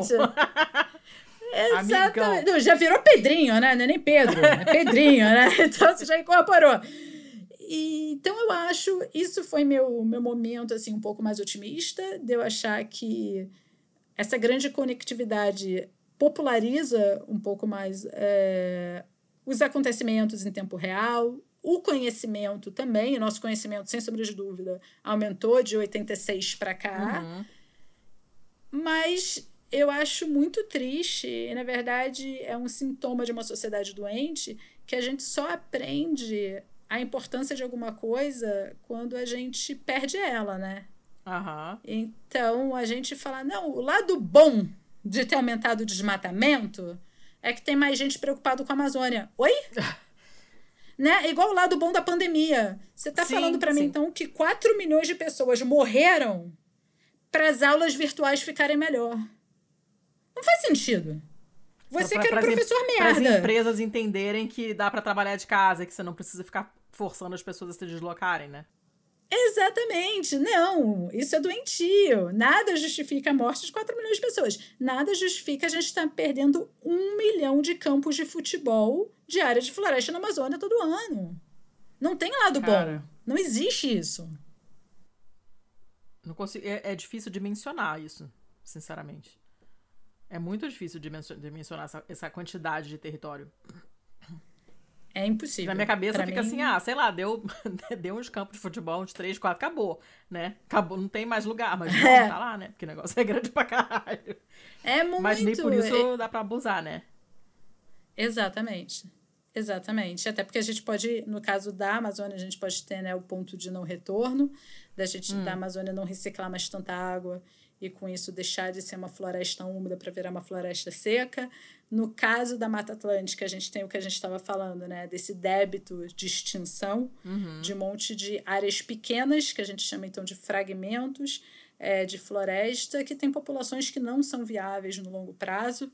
Então é, é muito doentio a gente tentar achar um lado bom no meio de, de tudo isso. Você falou do ponto de não retorno saíram notícias essas últimas semanas sobre a, a Amazônia estar tá revertendo o, o lance lá de, de, de, produção e absorção de gases e não sei o que lá e tal. Explica melhor pra gente o que, que é essa parada e se é reversível ou não. E, e as consequências que isso tem pra gente, porque às vezes é, é o que a gente tá falando, o negócio tá tão longe que a gente acha que não chega na gente, mas como eu cansei de falar aqui pra todo mundo que me conhece, merda respinga. Isso vai chegar na gente. De alguma forma, né? todo documentário vai ter isso, que é assim, o sol amanhecendo e tem uma névoa cobrindo, baixinha cobrindo uhum. a, a, copa das árvores. É isso. É toda essa que a gente chama de evapotranspiração, é toda essa, essa água sendo perdida pelas folhas da floresta. Então a floresta sempre reciclando muita água, é um lugar extremamente úmido. No momento que você não tem mais a floresta, você não tem essa ciclagem de água. E se você não tem a ciclagem de água, você não tem chuva. E se você não tem chuva, você não tem como ter uma floresta úmida, hum. que é uma floresta que essencialmente depende de muita chuva, né? E para qualquer pessoa que tem que tem plantinha em casa sabe disso, né? Tem planta que você precisa botar água, cara, a cada dois dias, senão a planta morre. Uhum né? Então a Amazônia é como se fosse essa plantinha que depende muito de água. Enquanto a gente tem as suculentas, que eu acho que está na moda só porque a gente não precisa fazer nada, o negócio vive qualquer coisa. então, então, essa Amazônia não é uma grande suculenta, infelizmente, né? Você precisa de muita chuva. E no momento que a gente não tem geração de chuva na Amazônia, isso afeta o resto do continente. Porque grande parte, por exemplo, da chuva que chega na bacia do Rio Prata, vem da Amazônia. Hum. Então a gente pode estar afetando, por exemplo, o abastecimento de água do Uruguai, da Argentina e do sul do Brasil. Se a gente perde a Amazônia. Uhum. Fora que a gente está é, afetando todo o clima do planeta, né? Porque é aquilo que eu falei, quando a gente desmata, a gente derruba uma área, aquela floresta vai ficar ali no chão durante algumas semanas, já até o pico da estação seca o material vai estar tá bem seco, é quando você põe fogo hum. para consumir aquele material, aquela biomassa. Tudo aquilo vira literalmente fumaça e cinzas, e nisso você tem uma grande emissão de gases de efeito estufa. Então, contribui para a aceleração das mudanças climáticas. E a gente está num mês que a gente está vendo vários extremos climáticos no mundo, né? Uhum. Alagou geral. Alemanha, alguém vai morrer por causa de enchente, né? Mas morreu, morreram morreu, mais de 100 pessoas. Morreu a gente teve pessoas morrendo por ondas de calor no norte dos Estados Unidos e no Canadá. Então, esses eventos climáticos extremos, né, que são coisas que acontecem, onda de calor acontece, enchente acontece, mas está tudo ocorrendo de uma maneira muito extrema, isso faz parte do pacote das mudanças climáticas, que é esses eventos exagerados. E eles vão se tornar cada vez mais frequentes. Só que quanto mais a gente desmata a Amazônia, mais a gente está botando gases estufa na atmosfera, então mais a gente está contribuindo para essas mudanças climáticas e esses eventos extremos. Então, essa falta d'água, eu estava morando em Curitiba antes de voltar para cá, essa falta d'água ali no sul, que não, não chove há trocentos anos, é bizarro, porque Curitiba é uma cidade extremamente chuvosa e tá todo mundo trabalhando no rodízio, em São Paulo o negócio tá bem complicado também e tal. Isso é culpa do desmatamento. Olha, é, como cientista, a gente é muito relutante de, de falar assim, não, 100% de certeza, né? É, já que a gente trabalha muito com, com incertezas e o grau de incerteza. É, a gente sabe que, sim, desmatamento na Amazônia afeta a chuva em outras regiões do país, principalmente centro-oeste, mas incluindo o sul e o sudeste. É, mas não dá nesse momento, a gente não tem conhecimento suficiente para atribuir toda a seca é, que Curitiba está enfrentando há vários anos ao desmatamento da Amazônia. Pode ser por uma série de outros fatores que incluem as próprias mudanças climáticas, ou pode ser mudanças no uso da terra, ou seja, desmatamento em outros lugares, como por exemplo no próprio Paraná. Só que não tem como a gente, então, falar 100% da causa, do, do, da causa da seca é o desmatamento na Amazônia. Mas que o desmatamento afeta o clima do resto do país, isso está mais do que confirmado. Saquei. Que merda, hein? Pois é, né? Mas é por isso que eu acho a, a plataforma interessante, porque eu, eu vim né, dessa eu cresci achando que as baleias iam acabar, os pandas, Nossa, né? Sim. Salva de baleias era um must. todo mundo tinha adesivinho no carro, né? Sim, nossa. É, era o negócio, era o fim do mundo. E, e, eu não queria que o fim do mundo acontecesse. E foi por isso que, desde pequena, assim, né? Tava muito claro que eu ia ser bióloga. Mas hoje em dia, eu, eu acho que é importante comunicar os perigos, mas eu acho que é importante comunicar as belezas, né? Porque a gente sempre se importa com aquilo que a gente ama, né? É, a gente sempre se importa mais com aquilo que a gente ama do que com as coisas que a gente não tem nenhum envolvimento. Uhum. Que é igual que a gente está falando do vídeo do Pedrinho, sim, né? Sim. Em, é, em oposição ao vídeo do Jornal Nacional. Então, eu acho que comunicar não só as desgraças, e principalmente nesse momento do país e do mundo, mas comunicar a beleza para fazer as pessoas se sentirem encantadas para dar energia também, sabe? Porque tá tão difícil sair da cama de manhã Jesus, na sim. atual conjuntura, uhum. sabe? E de repente você ter algo bom, ter algo bonito, algo que você quer ver, que você quer saber, que você quer entender, ou seja, algo que te estimule. Eu acho isso muito importante, porque se a gente não tem essa paixão, novamente, volta a ser um lugar, né, para os sudestinos, um lugar longe, uhum. que não vai afetar minha vida, eu acho não entendo muito bem. Com essa coisa do exótico e... também, né? Exatamente. Distancia mais ainda. Super distancia. É só é, ver, né, que a gente fala que, que o Acre não existe, né? É, é. Isso, isso mostra como a gente não tem unidade territorial e como a Amazônia é esse lugar longe, né? Porque o Acre, o Acre não existe. A gente tem, né, Marina Silva saindo do Acre, a gente tem Chico Mendes, mas não, o Acre, o Acre não existe. Eu, eu conheço pessoalmente uma acriana e que sempre ela esse papo toda vez que eu, ela, ela conta sempre, toda vez que tá se apresentando para alguém, é, pela primeira vez e tal, não sei o que, vira atração. Acre! Porque nunca ninguém conheceu ninguém do Acre, né? Então fica aquela coisa realmente ridícula e a gente tem plena consciência de que é ridículo.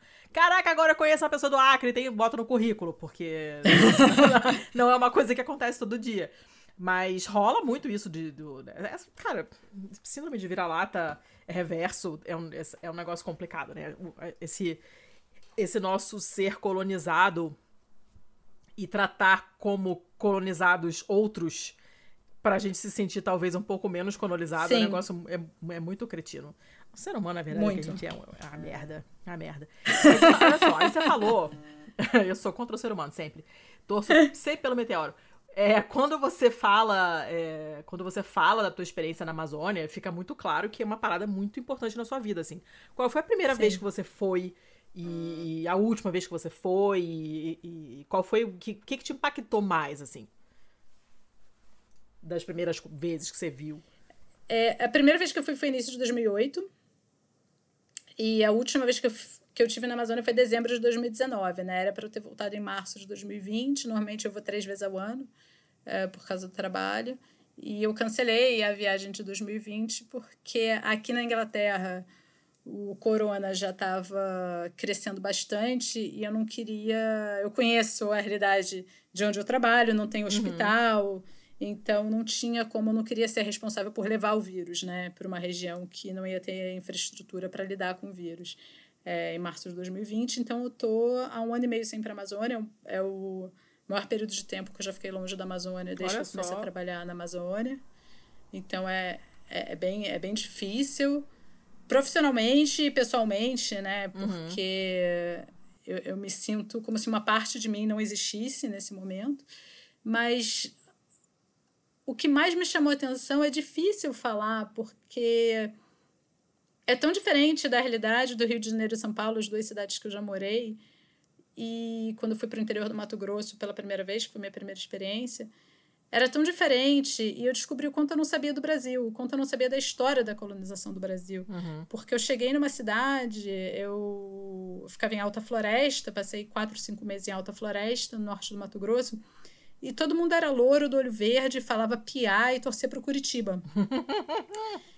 E todo mundo era de Ponta Grossa, Cascavel, e eu não, eu não entendia por que, que tinha tanto paranaense naquele lugar. E eu descobri o quanto eu não sabia da história do meu país. Assim, a minha história, o que eu aprendi de história é extremamente restrito, é, muito focado no Rio de Janeiro, né? Uhum. Tipo, chegada da família real, uhum, etc. Não sai disso. Não sai disso. Você tem ali as Seis Marias, as capitanias hereditárias, você tem um pouquinho de Pernambuco ali, hum, mas pouquinho, ah, pouquinho. muito pouquinho. Você só põe uma cana ali, fala que Pernambuco era importante e segue. Né? Pelo menos esse foi meu ensino, que era então extremamente limitado. E eu descobri que eu não sabia nada da Amazônia. Não sabia nada, não sabia porque eu estava numa cidade que todo mundo era louro do olho verde e falava piar. E então eu fui estudar a colonização da Amazônia, como se formaram as fronteiras do Brasil, hum. né, as fronteiras amazônicas do Brasil. É, porque você aprende ali o Tratado de Tordesilhas, mas aí você fala, pô, e toda aquela galera do outro lado ali, cara, como é que surgiu? E por que que parou onde parou? Uhum. Né? E o Acre, que era um território, como é que funciona isso? E isso me chamou muita atenção, enquanto minha, minha história era limitada é, pelo ensino formal, Uhum. né? O quanto eu não sabia. Então, isso foi o que eu fui atrás. O que é interessante, né? Que como bióloga, tinha várias coisas fascinantes acontecendo ali. Então, a primeira castanheira que eu vi, né? A primeira castanha que eu comi do fruto, né? Tirando uma castanha, uma castanha do Pará. Mas tudo isso não era tão intrigante quanto não saber a história do meu próprio país. Eu me senti menos brasileira, menos integrada ao meu país por simplesmente não fazer ideia de como funcionava a história de 60% do território do meu país. Foi o que mais me chamou a atenção. Hum. E aí, quanto, com qual frequência você ia antes da, da pandemia, antes do, do mundo acabar? É, na verdade, eu fiquei. Eu, eu saí. Depois de Alta Floresta, eu fui morar em Manaus. Então, eu só saí. Eu fiquei na Amazônia então, de março de 2008 até dezembro de 2009, mais ou menos. E daí eu vim fazer o doutorado na Inglaterra, né? Então, eu ficava indo e vindo. Na verdade, passei um ano e meio no Pará durante o doutorado. E depois disso, eu ficava. Eu vou e volto três vezes por ano. E daí, o tempo que eu fico varia. Às vezes eu fico um mês, às vezes eu fico dois meses, dois meses e meio. Então, na verdade, metade da minha vida É tá eu lá. ia Eu tenho roupa lá, exatamente. Então, você vai ou tem- você, ou você volta? Né? Você tá lá e volta né? pro, pro, pro Sudeste. Hum, fica aí o o questionamento. Pois Não é é, eu não, eu não sei. É uma coisa que na pandemia ficou muito complicada, assim, né? Por isso que eu falei que uma parte de mim não existe nesse momento, né? Porque é uma parte muito importante da minha vida e que eu acho que mudou totalmente quem eu sou, a minha visão de mundo, a minha visão do meu país, da construção do meu país, da formação do meu país. É, tá lá, tá na Amazônia. É um lugar extremamente fascinante, com histórias fascinantes, com pessoas fascinantes. E essa vivência, infelizmente, é o que a pandemia né, não, não permite que eu tenha agora. Você sente falta pra caramba. Nossa, todo dia, cara. E, e, quando- e os aspectos práticos, assim, cara, eu sou muito, eu sou muito fresca. Você, você morava onde no Rio? Você estudou onde? Morava onde? Eu morava na Zona Sul. E eu estudava Eu na. Zona Sul. Eu também. Onde você estudou? Eu também. não, mas- Oi? A Luana, a vida inteira, eu fui pro no, no- científico, né? Eu, também. falo científico, eu sou velha. E, e foi isso aí. E assim, Eu eu, sou eu sou eu ainda sou muito fruto disso. Eu quero conforto, gente. Eu não, eu não- eu não- acampar, esse- esse- essas coisas nunca me conquistaram. Eu já tentei e fiquei extremamente infeliz. assim, não, não quero. Não quero. Eu sou um bicho muito urbano e preguiçoso. E eu gosto de conforto mesmo, gosto de buzina. E pra mim, esse tipo de viagem seria uma coisa complicada do ponto de vista prático, porque ficar reclamando o tempo todo. Mas eu morro de vontade de conhecer, porque eu acho que é, eu sou muito facilmente impressionável por essas. por coisas naturais, digamos assim. Apesar de ser um animal estritamente urbano mesmo. E eu tenho plena consciência disso, mas as coisas da natureza me encantam de uma maneira que chega a ser dolorosa às vezes. Eu me lembro quando eu fui ao Parque Nacional da, da- das Sequoias, nos Estados Unidos, Aham. A- eu sentei e eu fiquei chorando. Sim. E eu tô chorando agora de novo, porque eu não, se você não tem ideia do que, que é aquilo, e você saber que aquilo tá vivo há sei lá quantos nhenhenhenhões de anos, é uma parada surreal.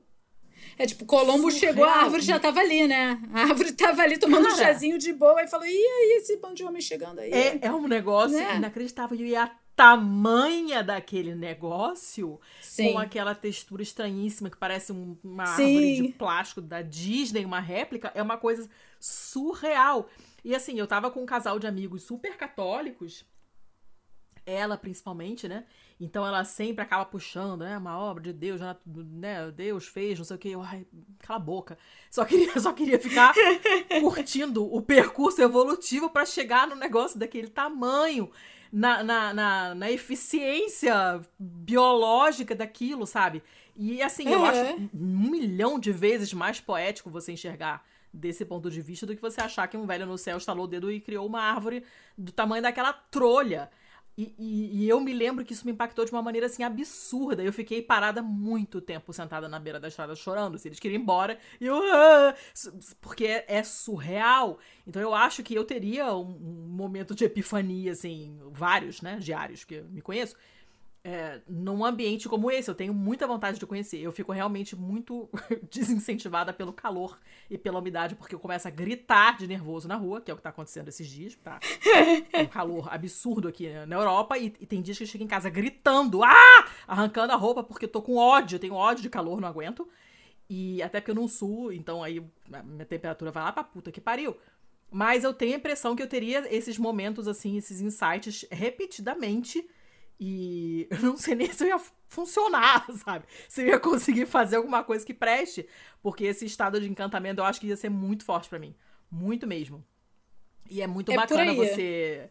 É, você querer passar isso para as pessoas, porque eu, eu entendo. A gente tem. A gente gravou um episódio sobre, sobre tretas da arte.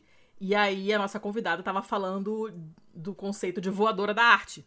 Né? Que quando você vê uma obra de arte que você para de respirar e fica parado, bolado, olhando para aquilo. E, e tem a voadora da natureza também, né? Esse caso da sequoia. Sim, exatamente. Foi total, assim, foi um, um, um chute na fuça. Me deixou, assim, extremamente bolada, num bom sentido de caralho, isso existe. A gente não é nada. Olha, essa jambrolha dessa árvore né? A gente não é merda nenhuma. Por, que, por quem somos nós para ficar cagando essas coisas tão maneiras que já estavam aqui quando a gente chegou? Vai dando uma raiva não, não indiferente, né? Mas, enfim. Temos que é exatamente isso, isso que... Está aí pra essas coisas. Assim. mas a epifania é a palavra que eu estava tentando e não estava achando, mas é exatamente isso. Eu tenho vários momentos muito claros de epifania. É, quando eu tô na Amazônia, parece parece um papo de hippie, né? Mas não é. é... Gente, não, não pode existir pessoa menos hippie do que eu, tá? Você confia Eu não sou nada hippie, nada, tá? Eu gosto de buzina, metrô. Você quer me ver feliz? Eu não sei me colocar no metrô. Entendeu? Eu, confio. Na hora do rush, quando, assim, quando né? chega o momento, quando chega o momento da voadora da natureza, você vai sentar e vai chorar. Em Exatamente isso. Aparecer. E o legal seria que esses momentos fossem multiplicados, né? Que a gente aprendesse a ver essas, essas coisas, inclusive no, no nosso dia a dia. Não precisar Exatamente. ir até a Amazônia pra ver isso, né? Exatamente. E eu acho que é uma coisa tão forte ter uma epifania. Eu acho que é uma coisa análoga a um orgasmo, né? Só que tá acontecendo de você sozinho, consigo mesmo, por causa de um lugar e de repente você tá ser dominado por uma coisa muito grande, né? E você tem aquela chuva de hormônio ali dentro de você acontecendo. E isso nossa, é muito indescritível falar como a gente se sente, mas a minha a minha grande viagem é justamente isso. Eu me sinto muito pequena.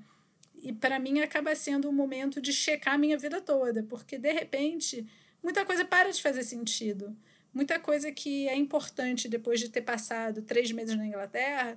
Quando eu tô lá, eu olho e falo, gente, sério mesmo? Aquilo não é importante.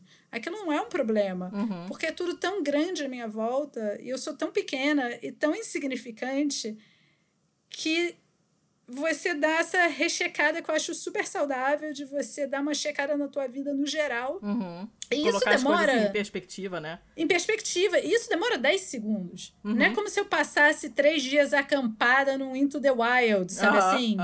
Não é isso. É, cara, são certos momentos, em certas situações, que isso bate em você e você faz essa. Né, você toma essa perspectiva de vários aspectos da sua vida muito rapidamente. E, e novamente, inteiramente sóbrio, no meio da floresta, não é do tipo, não, bebi umas cervejas, daí tava animada. Não! É só porque é tudo tão grande, tão bonito, a beleza, e, e eu acho que existe uma sobrecarga dos sentidos, né? São muitos barulhos diferentes, Uhum. muitos cheiros diferentes e muitas cores diferentes. E tudo isso acho que dá um overload assim no sistema. Hum. E o sistema fala assim: cara, não tô conseguindo processar. Então teu HD fica do tipo, caramba, é tudo muito, muito, muito, muito, muito, muito, muito. E é tão bom isso. Eu sei que parece estranho falar, nossa, adoro me sentir pequena, acho ótimo. Inclusive, eu ando na rua procurando quem acabe com a minha autoestima. Eu faço isso dia. Mas eu acho isso um exercício importante pra caramba, cara. Eu acho Sim. mesmo, esse, esse recolocar as coisas em foco, assim, eu acho importante pra burro. Super! E isso é uma das coisas que a Amazônia me traz, é um dos lugares que me faz eu me sentir mais humilde, assim, com relação à vida, de eu estar feliz de estar viva. O que vamos combinar que não é todo dia, né, cara? A gente acorda, pé da vida com não sei o quê, aconteceu tal coisa, não sei o quê, e de repente eu me sinto, né, grata. Eu viro e falo, gente, como eu consegui estar aqui nesse lugar maravilhoso? Grata aos meus esforços acadêmicos. Sim. Não é uma gratidão etérea, sabe? Sim, Mas sim. é de você virar e falar, caramba, que lugar incrível. E eu tenho. Eu tive algumas, né, várias epifanias assim na Amazônia, e é uma parada muito forte e que eu acho que realmente muda quem você é, né? É o momento que você entra em contato com você, de repente você não tá esperando, você não acorda e fala, pô, hoje, hoje é um dia de uma epifania. Vou ali rapidinho. né? Epifania programada não é, não é epifania, repassem. Não é. não existe. Então é uma coisa que te pega super de surpresa e, e é incrível. E é uma das coisas que eu sinto muita falta. E depois eu acho que eu entro num estágio de estar sempre. É como se eu sempre tivesse altinha, sabe? Tô sempre no brilho da felicidade, assim, que tá naquele ambiente me traz. Eu tô sempre com mais dopamina do que eu normalmente teria. então, eu tô sempre feliz e sempre. Isso porque tem um monte de problema. Trabalhar na Amazônia é difícil, é desafiador, sendo mulher. Mas Uhum. mesmo assim, eu tô num constante estágio de felicidade por estar ali. E é uma coisa que é muito difícil, assim, né, de explicar. Eu vou te contar uma história rapidinho, que era uma, um domingo. Eu fui fazer um, uma aluna de doutorado, que é uma grande amiga, tinha que ir para o campo e domingo, é, normalmente, os assistentes de campo é, não, não gostam de trabalhar e tal, uma coisa, não, a gente não trabalha domingo, então beleza. Então eu falei, eu vou com ela para não ir sozinha para o mato. Fomos.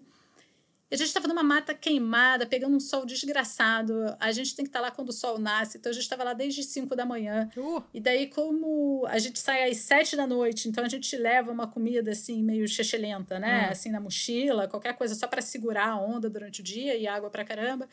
Pegando um sol desgramado. Até que de repente começou, isso lá pelas oito, nove da manhã, começou uma gritaria, mas era uma gritaria de pássaro, mas era um negócio, uma gritaria sem fim atrás da gente. A gente andou um pouco, papo de 20 metros, a gente andou e como a floresta estava queimada, tinha muita árvore caída, então a gente estava andando em cima de um tronco gigante e meio que tentando se equilibrar para não cair, o negócio todo errado, e ao mesmo tempo você não querendo estar muito alto, porque você não queria assustar os bichos, né? Você queria, quando você está fazendo Uhum. observação, você tenta não ser visto ou ouvido. E de repente, tinha uma abertura na vegetação e a gente viu nessa. Tinha um monte de planta que se chama periquiteira, é, que é uma espécie que dá um frutinho pequeno que o periquito gosta. hum.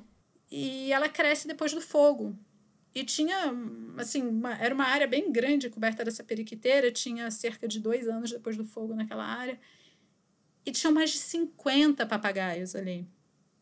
Que e eram os papagaios lindos, lindos, lindos, e todos eles conversando alucinadamente, sem parar, aquela coisa de papagaio, sabe? Que tava...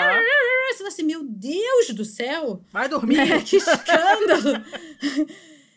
e eles ali, e, e naquele momento, que era um lugar tão horrível, né? Eu estava debaixo do sol, já suando, me queimando às 8, 9 da manhã, sempre morrendo de sede, tentando não cair de uma árvore caída que eu estava andando em cima do tronco, tentando não ser vista pelos papagaios.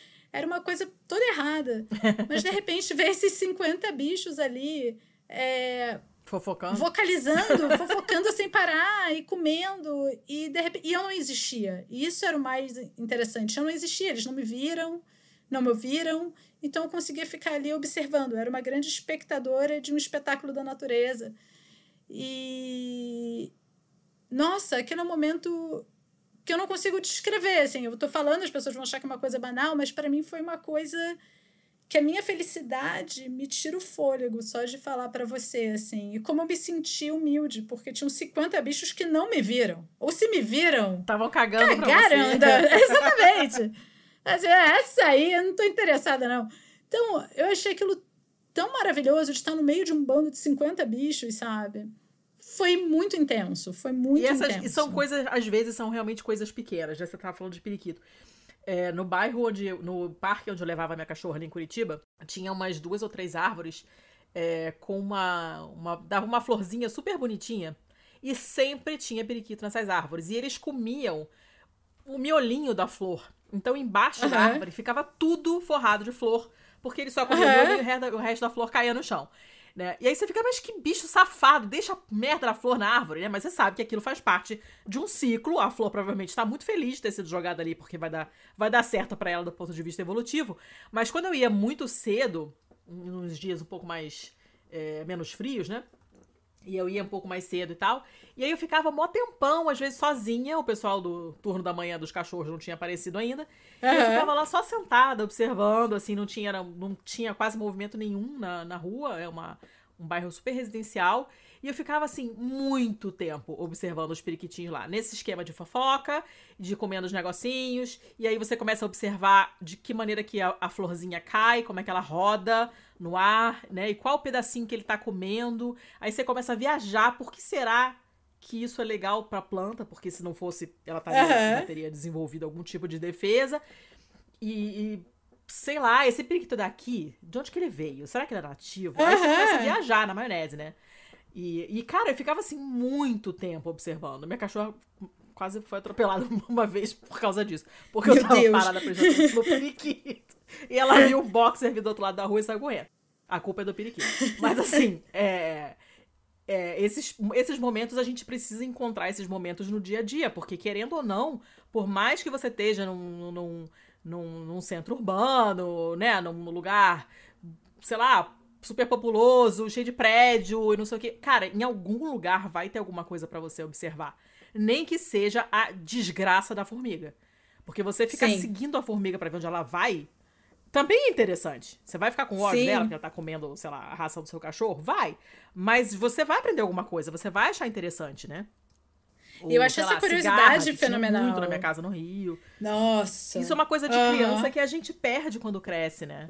Exatamente. Criança nenhuma vê formiga carregando alguma coisa e deixa pra lá. A, criança quer, quer olhar, vai ficar horas olhando pra formiga. Né? Exatamente. E a gente, em algum momento, a gente perde isso, né? Esse, essa curiosidade, esse encantamento todo. Mas é importante que a gente mantenha, porque senão a gente não, não entende a importância das coisas também, né? É, e eu acho que ajuda também a lidar com a vida, sabe? A vida é difícil pra caramba. É fácil a gente se tornar pessoas amargas, principalmente atualmente. E de repente é um momento de beleza extrema e nas coisas simples. Nossa, dá um alívio, dá um respiro, dá um pouco de espaço dentro de você, sabe? Esvazia um pouquinho o uhum. HD, sobe ali o um negocinho das vidas, sabe? Aham. Uhum. E... Dá aquela recarregadinha acho... boa no. É aquela recarregada, é isso que eu queria falar, aquela recarregada. E é maravilhoso. Então, a Amazônia representa muito isso para mim, mas também representa é, pessoas que eu amo muito que estão lá e que eu não vejo, então, há um ano e meio. É, representa uma grande parte da história do meu país que não é contada nos livros de história Uhum. e que é muito importante ser contada e que continua sendo tratada como colônia pelo resto do país. É, Ocupa 60% do nosso território e a gente não fala disso, né? Então, é, é um lugar que não é só a Amazônia, como você falou, mas é um lugar que. É, eu não consigo imaginar minha vida sem ela. É um lugar que eu não tenho palavras para descrever a grandiosidade e o quanto isso afeta o meu bem-estar e o meu entendimento enquanto pessoa, enquanto ser humano, né? Ai, fiquei chorandinho agora. Vou falar aqui no Curitibano, tô chorandinho.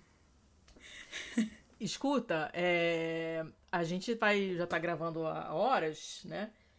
Não parece, mas pra mim, pelo menos, não parece, mas estamos. Mas eu queria, antes de nos encaminhar pro final, Puta, eu queria só 1h45, lembrar. né? Isso. É, eu queria só lembrar que a gente tem um episódio sobre plástico, reciclagem, com a Sabrina Fernandes e a Ana Caru. Aham. Beijo pra Ana Caru, que eu sei que ouve a gente. E é, a gente puxa todo o lance do, do canudo de plástico, da treta do canudo de plástico e tal, né? E a gente fica Aham. muito nesse desespero de fazer a nossa parte, achando que a nossa parte é você passar pro canudo de metal, por exemplo, né? Aham. E a, a Sabrina, a Sabrina, como sempre, é muito enfática no explicar que o problema não é o canudo, o problema é todo o sistema que é muito errado. Então, em vez de focar no Aham. canudo, que é o que o sistema quer que a gente faça, pra deixar tudo como está, porque aí o cara que faz canudo vai parar de fazer canudo de plástico, ele vai fazer outra coisa, e ele vai continuar ganhando dinheiro com isso. E o governo vai continuar recebendo imposto, né? O capitalista vai Aham. continuar ganhando. Mas a gente tem que lembrar que o problema é estrutural, não é o seu canudo.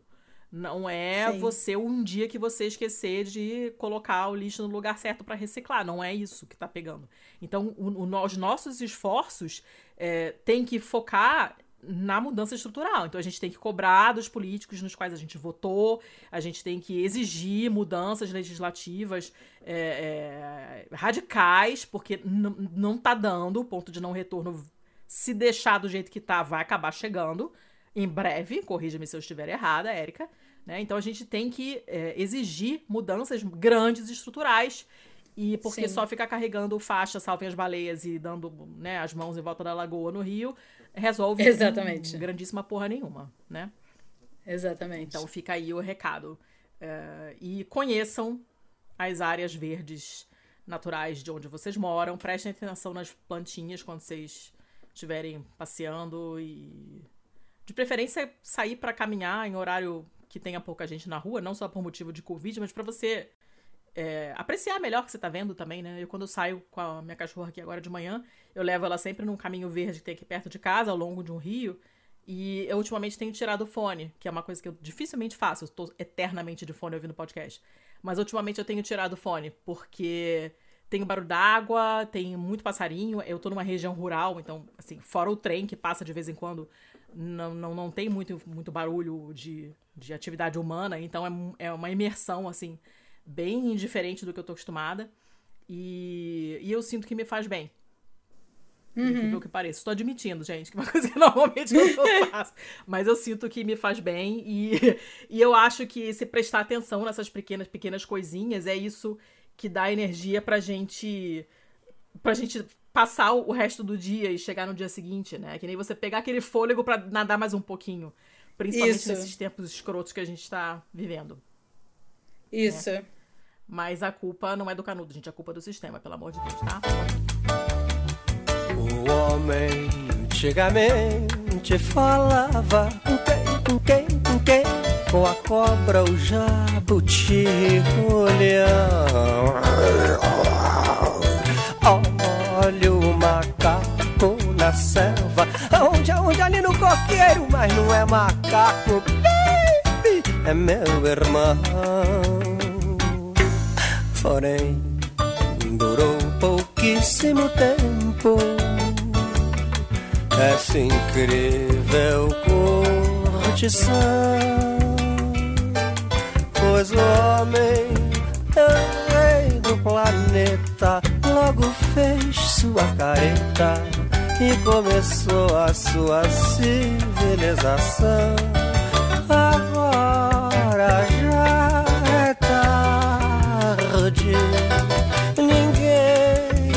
Nunca volta jamais. O jeito é tomar o foguete, é comer deste banquete para obter a paz, aquela paz que a gente tinha quando falava com os animais. Quen, quen, quen, que a gente tinha quando falava com os animais. Tá, então eu não te pedi, Érica, porque eu sempre esqueço, mas dica cultural que pode ou não ter a ver com o tema do episódio que pode ser literalmente qualquer coisa. Eu já dei dica de inhame no forno aqui. Então pode ser qualquer coisa mesmo.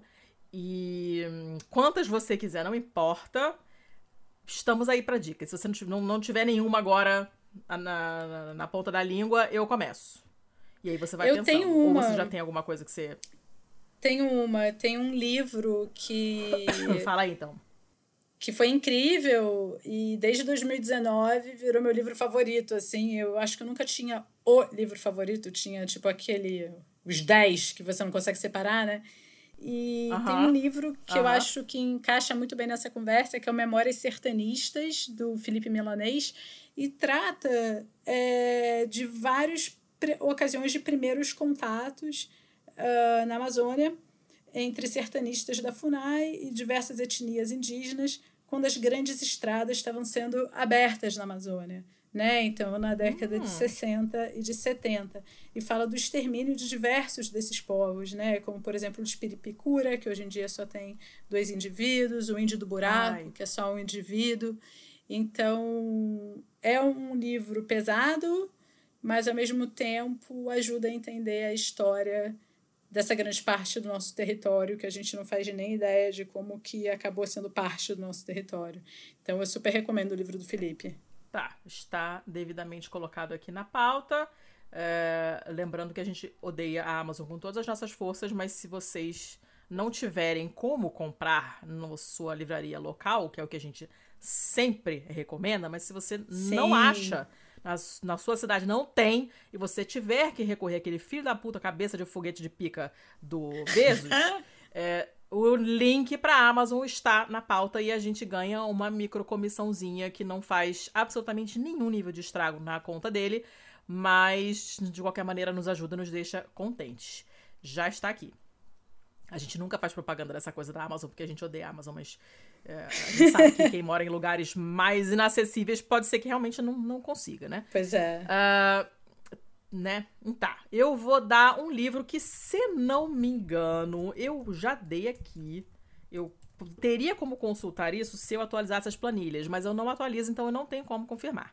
Mas eu acho que eu já indiquei aqui e que se chama A Sexta Extinção. O que, que você acha dele? Nossa, é ótimo esse livro. Eu ah, adoro, da Elizabeth Cole, né? Ah, respaldar. Esse livro é muito bom. Muito eu bom. Eu chorei algumas vezes. Chorei algumas vezes de tristeza, de ódio. Uh, de medo também, porque dá medinho, é um livro puxado, mas eu acho uma leitura importante.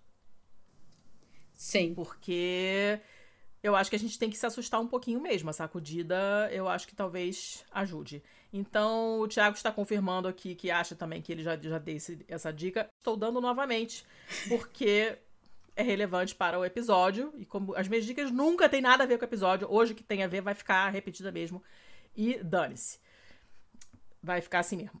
Jabás. Érica, seus contatos. Quem quiser te seguir, é, você tem Twitter pessoal, mas você publica coisas é, relativas às suas atividades laborais ali, de pesquisa, ou ou não interessa? Você quer dar o Twitter de projeto? É, tem o Twitter da nossa rede de pesquisa e o meu Twitter pessoal, né? O da rede de pesquisa é arroba RAS, R-A-S, underline network. Uhum. Então é arroba R-A-S maiúsculo, underline N-E-T-W-O-R-K minúsculo. E o meu uhum. pessoal é arroba Erika underline Beringer. O Erika é com K e o Beringer tem um U depois do G. É Beringer, como a gente escreveria em português. E eu falo bastante de Amazônia, se bem que hoje em dia eu vivo falando da saudade da Amazônia. Mas. Pois é, e, mas eu fico falando bastante também, publicando bastante das nossas pesquisas e de outros pesquisadores, tentando traduzir um pouquinho dos resultados para o público em geral, para entender o que, que a ciência está fazendo na Amazônia, quais são os padrões e os processos que a gente anda observando. Tá bom. Tá legal. Então, vou botar aqui pro pessoal te seguir. Tem o projeto Hiperdiversidade, que tá aqui com. O link já tá aqui direitinho. Sim. E um, outra coisa, gente, antes que eu me esqueça, é, antes de entrar nos recadinhos, a gente vai sortear uns cursos de umas paradas de esquerda maneiras. Eu vou twittar depois com mais detalhes, que são uma cortesia do nosso apoiador e ouvinte, York. E a gente tá super atrasado com esse sorteio, mas essa minha mudança intercontinental fodeu muito o nosso cronograma. A gente. Tá, tem sido meses extremamente complicados. Eu só vou conseguir sossegar a porra do facho mesmo em setembro, quando eu realmente me mudar. É, até lá, tenham, por favor, tenham um pouquinho de paciência, mas vai sair. Eu vou fazer o sorteio, vou twittar com todos os detalhes.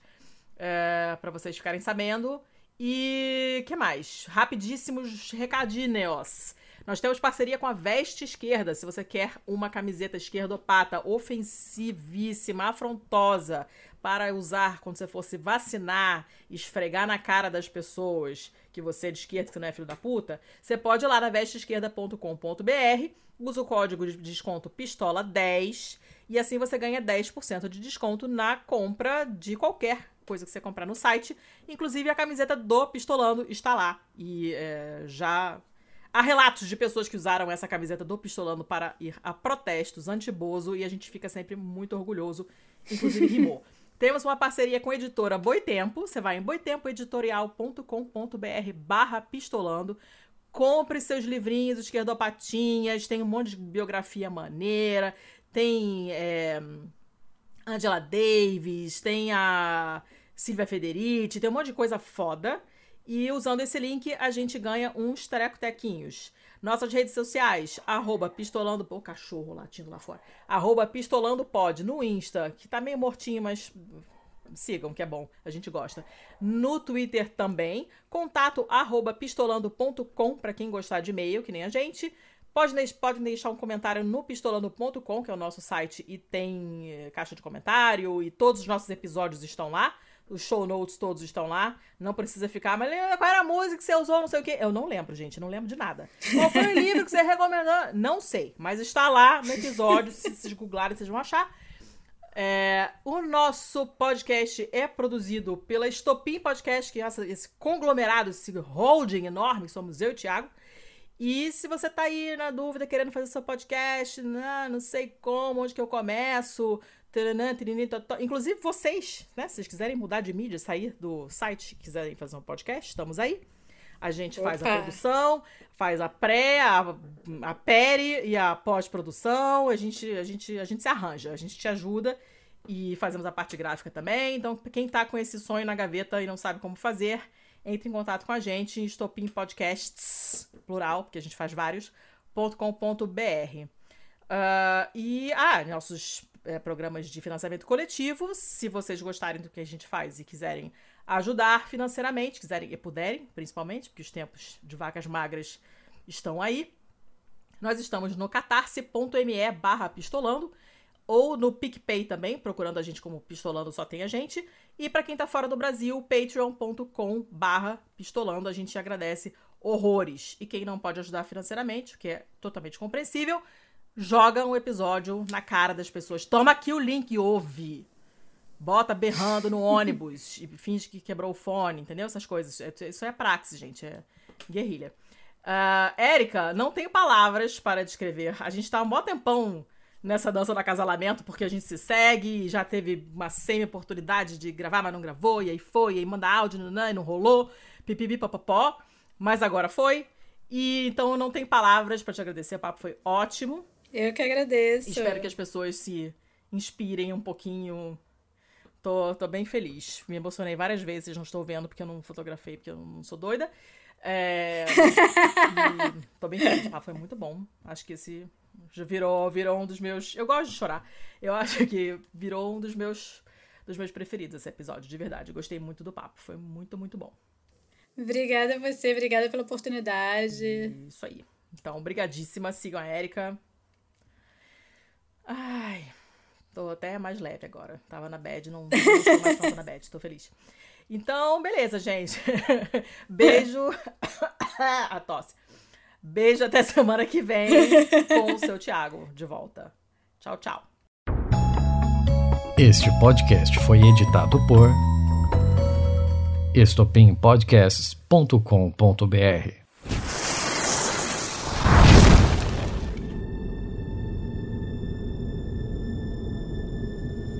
here. That's home. That's us. On it, everyone you love, everyone you know, everyone you ever heard of, every human being who ever was, lived out their lives.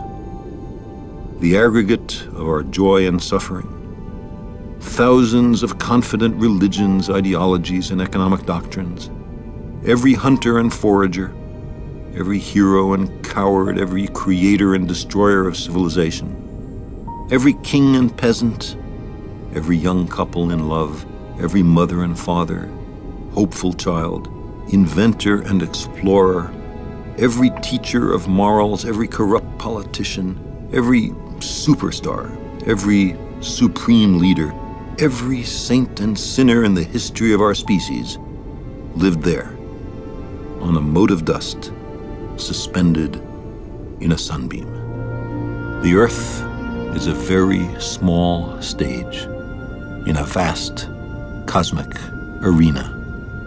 Think of the rivers of blood spilled by all those generals and emperors, so that in glory and triumph they could become the momentary masters of a fraction of a dot. Think of the endless cruelties visited by the inhabitants of one corner of this pixel on the scarcely distinguishable inhabitants of some other corner. How frequent their misunderstandings, how eager they are to kill one another, how fervent their hatreds. Our posturings, our imagined self importance, the delusion that we have some privileged position in the universe are challenged by this point of pale light. Our planet is a lonely speck in the great enveloping cosmic dark. In our obscurity, in all this vastness, there is no hint that help will come from elsewhere to save us from ourselves. The Earth is the only world known so far to harbor life. There is nowhere else, at least in the near future, to which our species could migrate. Visit? Yes. Settle? Not yet. Like it or not, for the moment, the Earth is where we make our stand. It has been said that astronomy is a humbling and character building experience. There is perhaps no better demonstration of the folly of human conceits than this distant image. To me, it underscores our responsibility to deal more kindly with one another and to preserve and cherish the pale blue dot, the only home we've ever known.